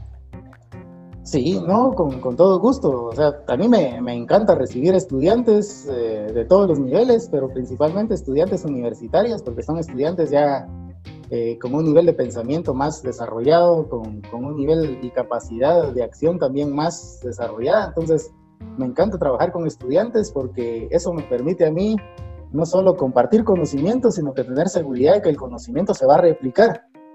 Entonces, eh, es, es, es, una buena, es una buena iniciativa. de hecho, todos los años trabajo con estudiantes acá en Guatemala de la Universidad de San Carlos, de la Universidad de Rafael Andívar, de la Universidad del Valle, que son los que más trabajan con, conmigo.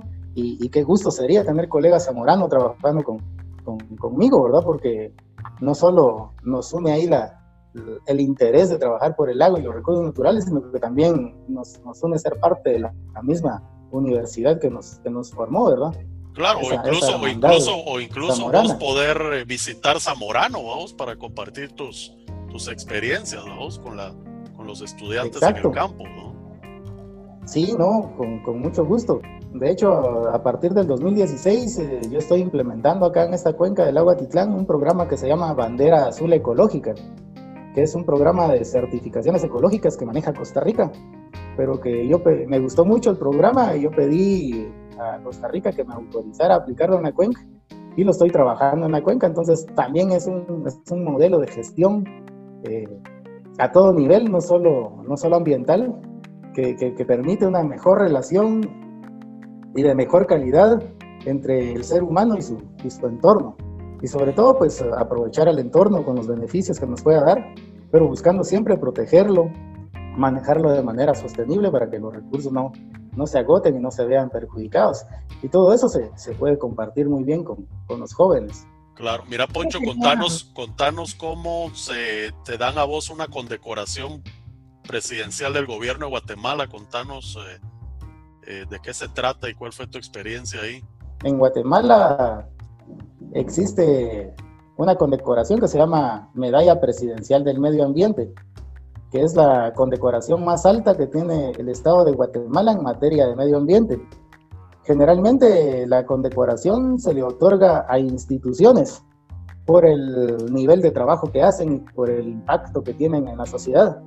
Pero con mi caso fue un caso bastante especial porque yo en realidad no era ninguna institución, sino que era una persona individual, pero tenía más impacto y más trabajo que muchas otras instituciones vinculadas al ambiente. Entonces vino la, la Escuela Nacional Central de Agricultura, la ENCA, que, que vio mi trabajo en la cuenca, se interesó y, y ellos hicieron la, la, propuesta del Estado de Guatemala. Entonces el Estado de Guatemala evaluó eh, mi trabajo entre 350 propuestas que habían ahí para, para medalla presidencial y al final el comité se inclinó por, por darme a mí el, reconocimiento. Entonces, en el 2018, el presidente de la República de Guatemala emite un acuerdo gubernativo, una ley, en donde reconoce mi, trabajo a favor del ambiente del agua Titlán y me dan esta, esta condecoración, ¿verdad?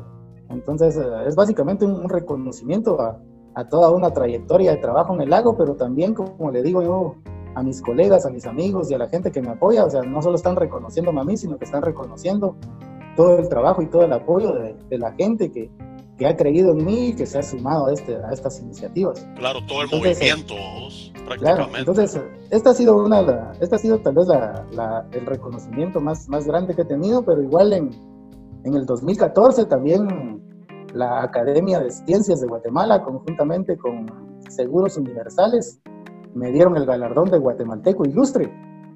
Entonces, también, felicitaciones. También, es otra condecoración que, que, me ha conseguido el trabajo por, por el lago. Y, en ese 2014 igual, el, Banco Industrial eh, me dio una, una, condecoración que se llama Guatemalteco Ejemplar.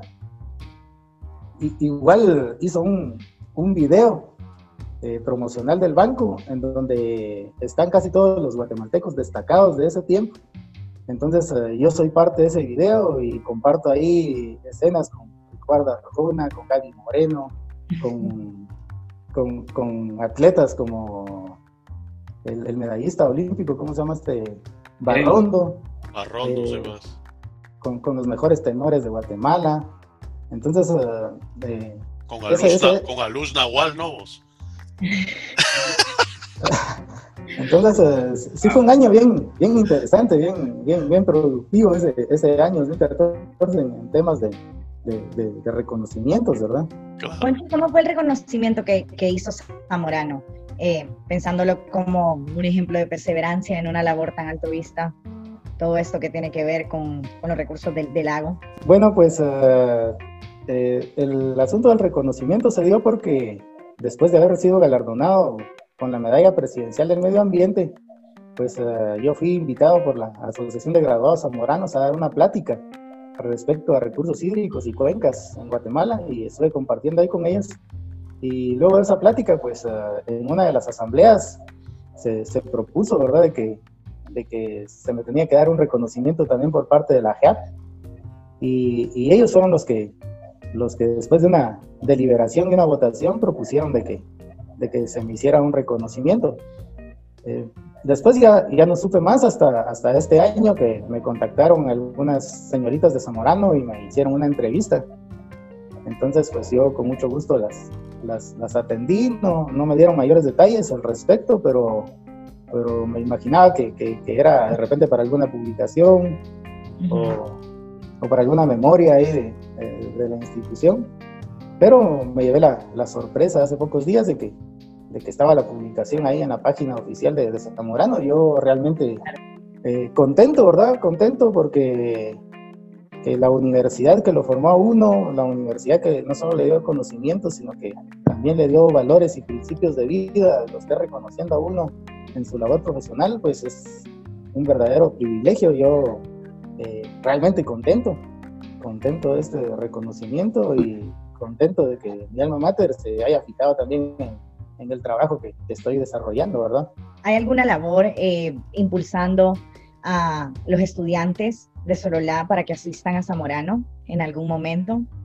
Eh, sí, eh, yo trabajo para, para, una escuela de agricultura, precisamente la escuela donde me formé en básico, la Escuela de Formación Agrícola de Sololá. Tengo la oportunidad de ser profesor ahí de, de, de ecología y también tengo la oportunidad de ser el coordinador académico de, de la carrera de perito agrónomo, porque ahora también estas escuelas forman peritos agrónomos. y, ahí he tenido la oportunidad de, promocionar a Zamorano, de hablarle a la gente de Zamorano, de hablarle de sus bondades, de los principios de tener Zamorano y de todas las oportunidades que, que, pueden tener después de graduarse de, de Zamorano, ¿verdad? Sobre todo por la calidad de formación académica y humana que uno tiene dentro de la universidad. Y, ha sido bien interesante la, respuesta de, los estudiantes. He conseguido que la Asociación de Graduados de Zamorano se interese en la escuela y venga a Sololá a hacer exámenes de admisión. Entonces sí me he dedicado a, esa tarea de, promover a Zamorano, de darle a la gente a conocer que es Zamorano y, de motivarlos para que, para que apliquen a la, a la universidad. ¿Qué ayuda? Hecho, bacán. ¿Qué, Poncho, ¿qué ayuda necesitarían los eh, estudiantes ahí del la EFA, es verdad, de Sololá, verdad? Sí. Para, no sé, algún apoyo de parte institucional de Zamorano eh, o en cuestiones de becas, no sé, algún, ¿qué, cómo lo mirás vos que estás más ahí de cerca, que se necesita para, para poder darles la oportunidad a esos jóvenes? Bueno, la mayor dificultad está en, en obtener becas, en obtener financiamiento. Porque los, los jóvenes que, que estudian acá, con nosotros son jóvenes realmente de muy escasos recursos, jóvenes que vienen de, de áreas rurales o, de zonas muy pobres de la República de Guatemala, pero que son muy buenos estudiantes. Entonces, eh, muchas veces logran conseguir el ingreso a Zamorano, pero no tienen el financiamiento para, para pagar los estudios dentro de la universidad. Entonces, yo creo que esa es la, la parte medular, ¿verdad? O sea, tener disponibilidad de becas eh, la mayoría de becas que se dan en Guatemala se están enfocando más en estudiantes de, la ENCA, pero, pero yo quiero posicionar también a esta escuela como una fuente de, recurso humano importante para Zamorano, porque me he dado cuenta que, los jóvenes tienen el potencial, tienen la capacidad y tienen el deseo de, salir adelante y creo que, pueden dar muy buenos resultados en, en, Zamorano, ¿verdad? Pero, pero, no, tienen esa, no tienen esa oportunidad, entonces si, si se pudiera ayudarlos, pues en la parte de financiamiento sería magnífico, ¿verdad? Poncho, ¿y dónde lo podemos ubicar? ¿Dónde, dónde la gente se puede abocar con usted? ¿Tiene, tiene ahí eh, algunos datos que nos pueda proporcionar para que la gente eh, le escriba, eh, que le encuentre más fácilmente para poder hacer estas conexiones y sí, interesarse más por su trabajo y por la labor que está haciendo? Sí, sí, claro. O sea, están mis, están mis teléfonos para que, para que me puedan llamar si, si están interesados. Eh, uno de ellos es el 33 59 79 88. están las redes sociales, en Facebook, que si me buscan ahí como, como Poncho Romero, me van, a, me van a encontrar Poncho Romero y ponen a Titlán y, no hay pierde, es el, único que, que, está ahí con, con, esas referencias. Igual me pueden contactar a través de, de Twitter, porque ahí tengo también usuarios Poncho Romeros, entonces también se pueden contactar por ahí con, conmigo. Y, si no, pues me pueden buscar en internet y ahí en los buscadores de Google aparezco ahí rapidito. Entonces también eh, pueden por ahí hacer algunos contactos porque también ahí están mis, mis, mis direcciones de redes sociales y, mis teléfonos. El que me busca me encuentra, decís vos. El que me busca me encuentra. Ocho, ¿y, qué tenés en mente algunos proyectos futuros, aparte del, de todo lo que encierra el lago de Atitlán, proyectos, yo pensando así un poco más amplios, ponerte, no sé, para Guatemala, para la región mesoamericana o cuestiones eh, que tengas pues vos ahí pensado, no sé. Claro. Fíjate que ahorita uno de mis proyectos, y estoy trabajando en ello, es en transformar Atitlán Sano en, una ONG. Ok. Eh, al principio no mucho quería porque pensaba que el movimiento se iba a, desvirtuar poniéndole ya ONG. su sustento legal o, transformándole en una ONG, pero lo que me motivó a, empezar a trabajar en esa transformación es porque a través de, una organización mucho más formal, mucho más estructurada, puedo empezar a trabajar en muchas más áreas de, de Guatemala. Entonces, uno de mis intereses es empezar a llevar esta experiencia que he tenido en el lago a trabajar en la cuenca del río Motagua. Claro. que es una cuenca muy degradada, que tiene muchas comunidades importantes dentro de su territorio. Y que mira cómo los colegas hondureños nos reclaman cada año. Y que está teniendo un impacto ambiental negativo en todo lo que es el, la, bahía de Amatique, ¿verdad? Y, que llega hasta las, islas de la bahía. ¿vos? Claro, y, las aguas ahí marítimas de Honduras, entonces quiero empezar a, trabajar en ello. Me parece un reto bastante interesante, bastante importante. Yo creo que si se logra concretar eso, pues yo creo que Guatemala se puede posicionar realmente bien en la región como, como un país que sabe manejar los territorios, las cuencas, los recursos hídricos y sobre todo controlar contaminación y empezar a generar bienestar, bienestar social, ¿verdad? Y, después eh, me interesa empezar a trabajar en algunos otros lagos de Guatemala. Quiero trabajar en el lago de Izabal y en el lago de, de pero también me interesan algunos lagos de, El Salvador. Por ejemplo, uno que, me llama la atención es el lago de Coatepeque. Me llama la atención porque es un lago de, caldera volcánica y que veo que tiene algunas características eh, muy parecidas a, a Titlán y que se pueden hacer cosas también ahí interesantes. Hace dos años pues me, puse en contacto con, con, una municipalidad ahí de, de, del área. Eh, no, no, logramos concretar nada, pero espero que, que a futuro se, se, pueda dar algo. Igual me llaman mucho la, la atención los, los, grandes lagos que están en, en Nicaragua, ¿verdad? Porque creo que, que, también se puede aportar mucho de, la experiencia y del conocimiento que hemos, que hemos desarrollado acá en, la cuenca del agua Titlán. Algo muy bonito del lago de, de Coatepeque en El Salvador, y creo que es algo muy interesante, es eh, el cambio de color que el lago tiene cada cierto tiempo. Eh, según lo que se ha investigado, no sé si, Concho, usted sabe un poco acerca de la cantidad de azufre que tiene el agua. Creo que por eso, bueno, usted sabe más, pero lo, lo, que se sabe o lo que se ha investigado hasta el momento, que me parecería algo muy interesante hacer, es el por qué se cambia del agua. No hay un patrón que se siga como cada cierto tiempo, cada ciertos meses, cada ciertos días, el lago cambia, es simplemente el agua amanece de un color turquesa y lo que se lo que se recomienda es que no se pesque, que la gente no se meta al agua porque tiene altos niveles de azufre. Entonces, eh, bueno, ese es como un dato interesante del lago del lago de Coatepeque. Sí, No es cierto, el, el, agua de Coatepeque es muy interesante precisamente porque como está en una caldera volcánica, entonces la, influencia de la geología sobre la calidad del agua es, es, es bastante fuerte, ¿verdad? Entonces hay algunos cambios ahí que, que merecen ser estudiados, que merecen ser entendidos y también parte de la, de la coloración que tienen los lagos tiene que ver con la, con la forma de, de cómo la luz se dispersa dentro del agua, ¿verdad? Entonces, también al analizar la química del agua uno puede entender por qué la luz se dispersa de esa manera y por qué las tonalidades de color son, son, de, ese, son de ese tipo, ¿verdad? Entonces, por eso es que me interesa mucho ese lago, porque tiene cosas muy, muy interesantes y, y creo que se puede generar mucha mucha información, mucho Muy conocimiento. similar, mucha vamos, ciencia. al lado de Atitlán. Claro. Es cierto, es cierto. Y, y lo, Lo único, lo único es que, lo único que no tiene igual al, lado de Atitlán es eh, Amachimón, vamos. es cierto. Eso. Cuéntenos qué es eso. Hay que, una- hay que cuente Poncho porque es famoso ahí Machimón en la cuenca del lago de Atitlán. Es una, es una deidad que, que, que es una manifestación básicamente de, de sincretismo religioso, ¿verdad? Entre la parte católica y, y la parte maya, que se tiene acá en la zona y que tiene su sede en, en Santiago Atitlán. Pero hay mucha gente que le es muy devota y le tiene mucha, mucha fe y mucha confianza, pues entonces, como dice José, es famoso acá en, Es, un- es, es una entidad, ¿verdad? Una estatua de, de un hombre, ¿verdad? Entonces la gente le lleva guaro, le llegan Sí. a fumar el puro y a pedirle milagros. y- pero uno llega ahí al, al lugar, ¿verdad? Y es un espectáculo, eso Ah, eso de es- turistas, ¿no? Porque, permanentemente atestado de gente, concurrido. sí, Sí.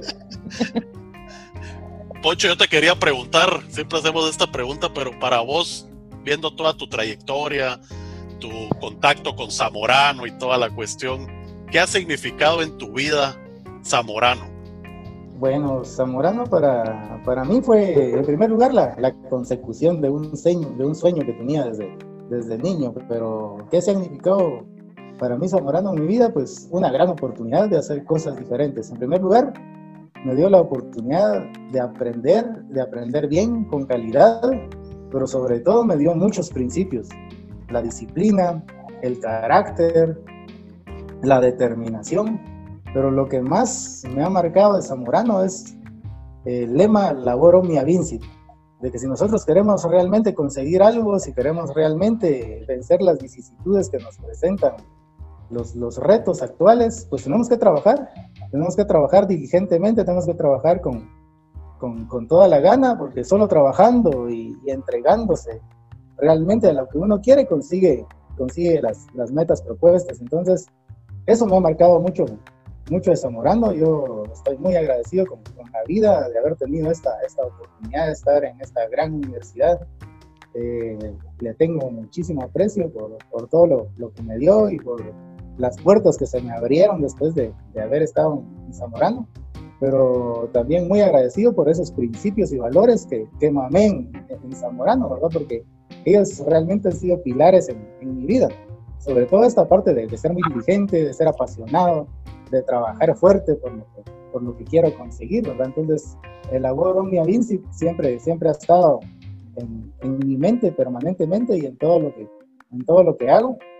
Eh, de hecho, a, a, mis estudiantes se, se, los inculco, ¿verdad? El labor Omnia Vinci, les explico qué es lo que significa y, y los insto a trabajar permanentemente en, en ello. Y, y, el lema me encanta, no solo porque, porque es el lema de, de, de mi universidad y porque eh, lo tengo muy bien aprendido y porque permanentemente lo llevo en práctica, sino que también porque tiene una, una relación conmigo en, en, la parte de, de mi desarrollo como persona.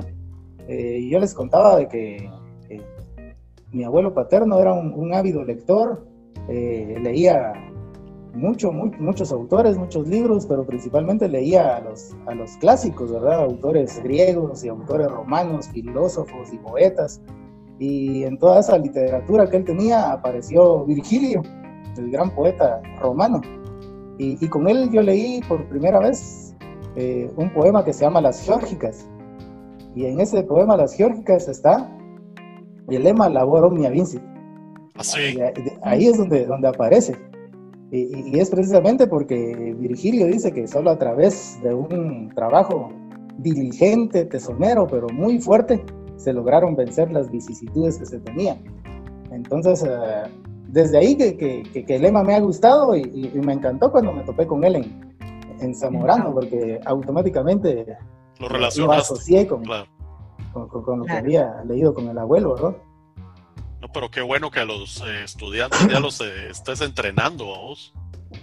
Los deberían de mandar a traer cocas y sándwiches también para que vayan aprendiendo. para que se vayan acostumbrando. De Poncho, ¿qué nos sube una mesa y nos pone a bailar punta. Ricky Tiki, vamos. Ah, sí, sí. Para que aprendan bien el ritmo. Sí. Lo, lo, lo, que distingue de un zamorano es que tenemos personajes muy destacados, como es Poncho, que suben a una mesa a bailar punta. O sea, eso es lo que tiene Zamorano. Claro. Poncho, ¿qué le aconsejaría a las nuevas generaciones de colegas que están saliendo graduados de Zamorano actualmente? Creo que es una etapa bastante decisiva para todos los que nos grabamos de la escuela. Eh, el salir, creo que todos salimos con, con muchos sueños, con muchas expectativas. Unos queremos trabajar, unos queremos estudiar, unos directamente se van a lo que es la academia, otros trabajan en industria.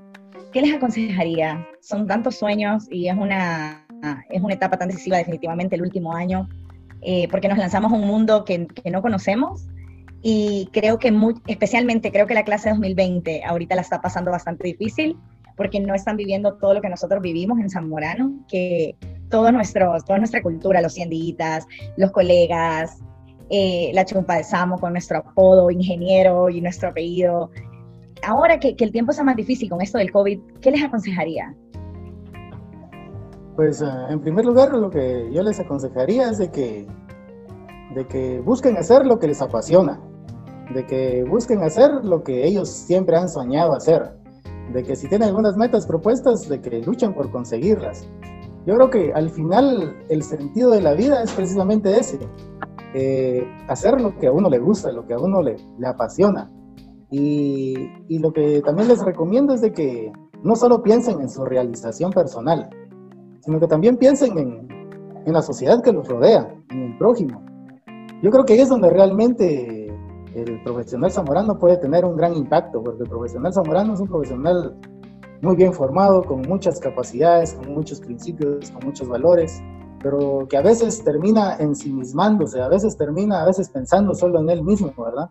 Entonces yo creo que, que, que esa parte nos, no, nos, hace un poquito de, de falta.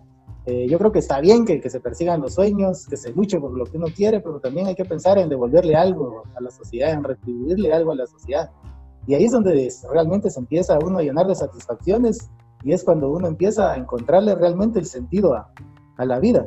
Yo creo que, que, el éxito no está en la cantidad de títulos ni en la cantidad de dinero que uno puede acumular en la, en la vida profesional, sino realmente en encontrarle el sentido a la vida.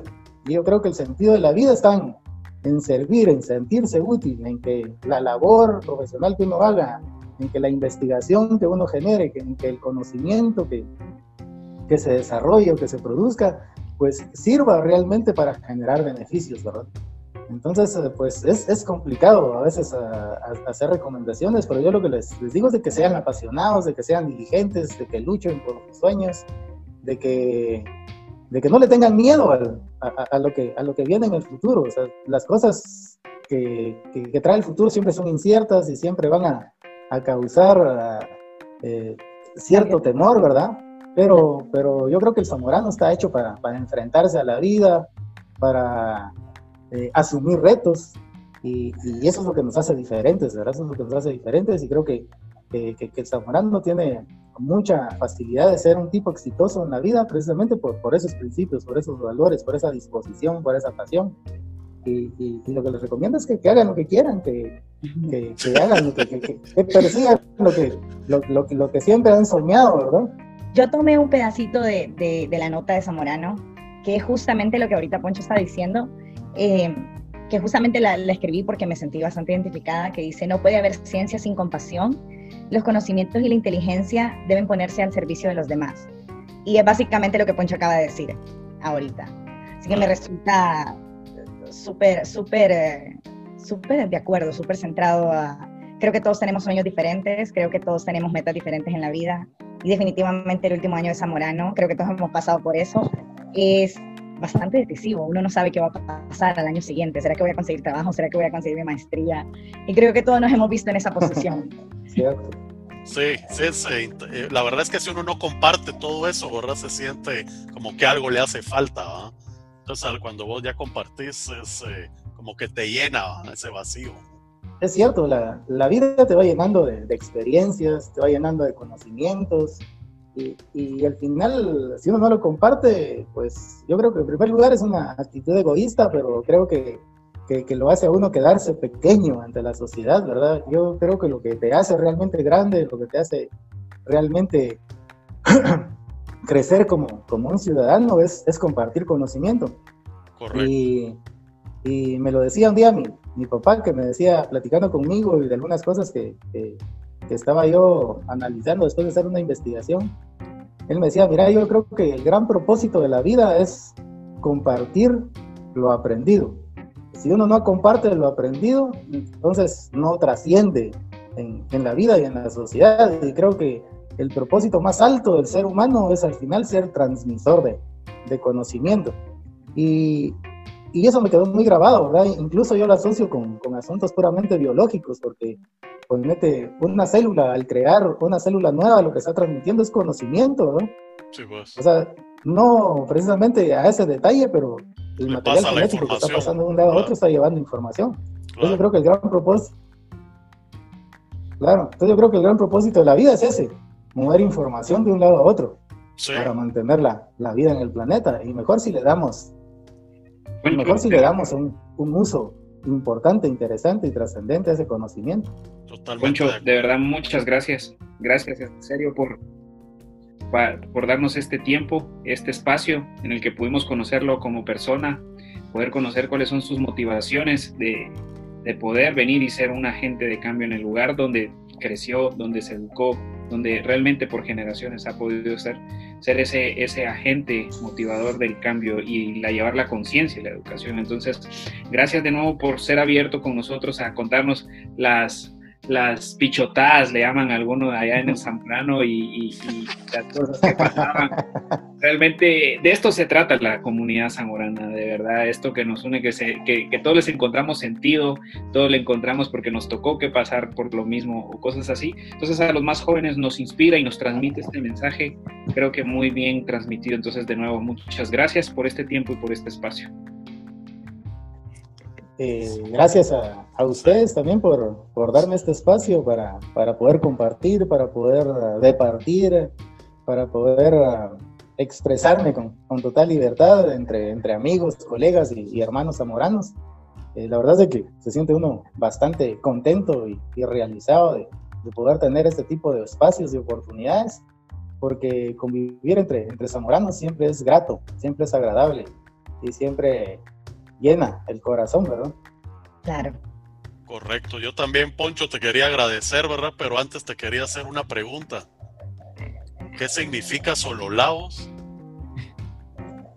Bueno, Sololá es un vocablo espa eh, españolizado de, de, de, una palabra cachiquel, que es un dialecto, una lengua maya que se habla acá en, en Guatemala, que es Solojya.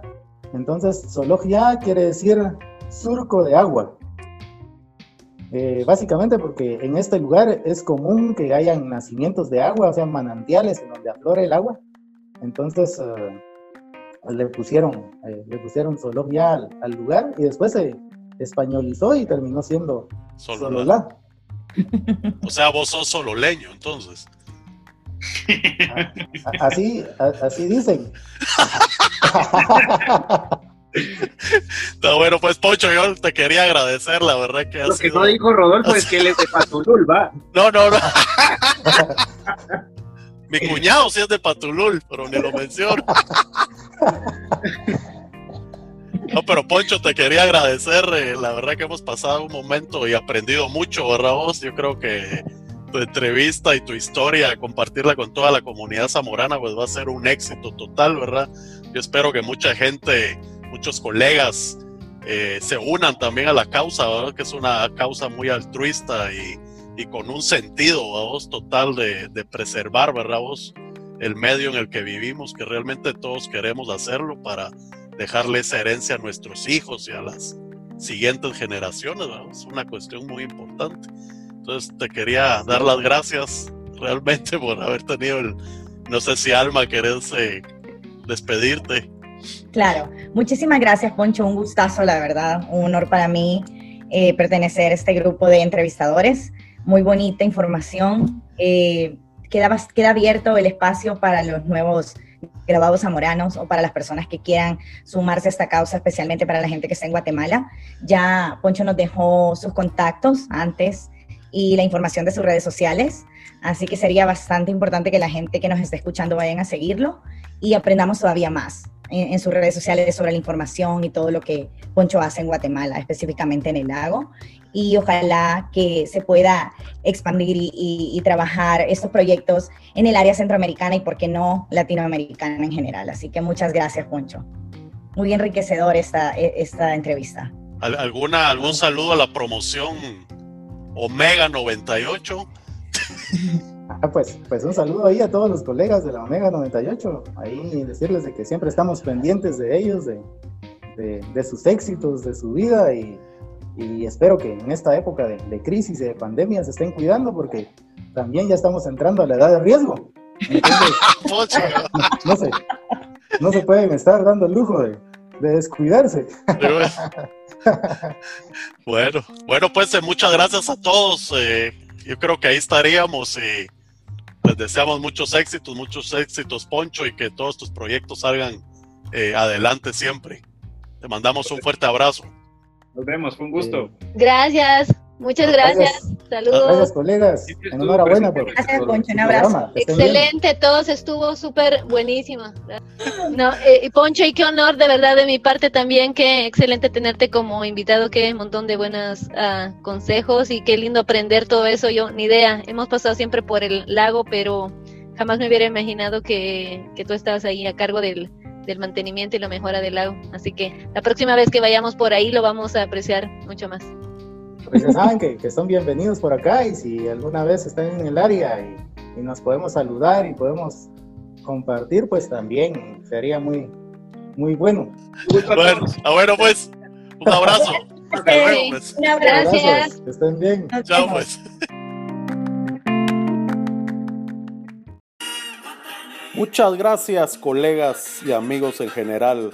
Hemos llegado al final del presente episodio de El Samo Podcast, un sitio de todos los zamoranos y para todos los zamoranos, familia y amigos.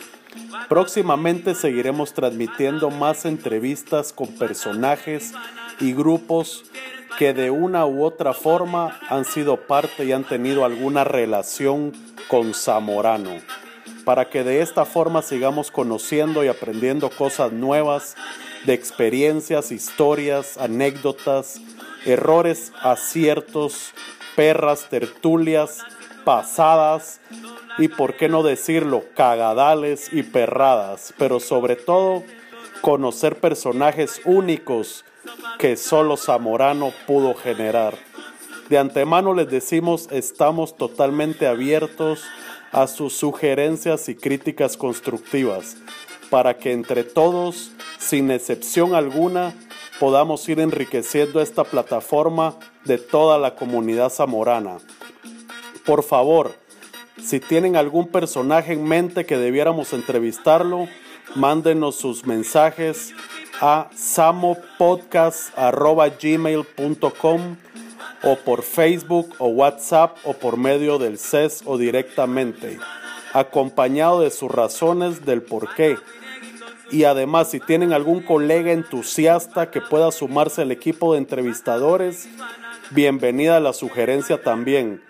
Y por último, por favor no olviden compartir en sus páginas, grupos y con sus contactos nuestro Samo Podcast para que cada día vayamos creciendo más y más. Nos pueden encontrar en Spotify, Anchor, Google Podcast, Apple Podcast y más.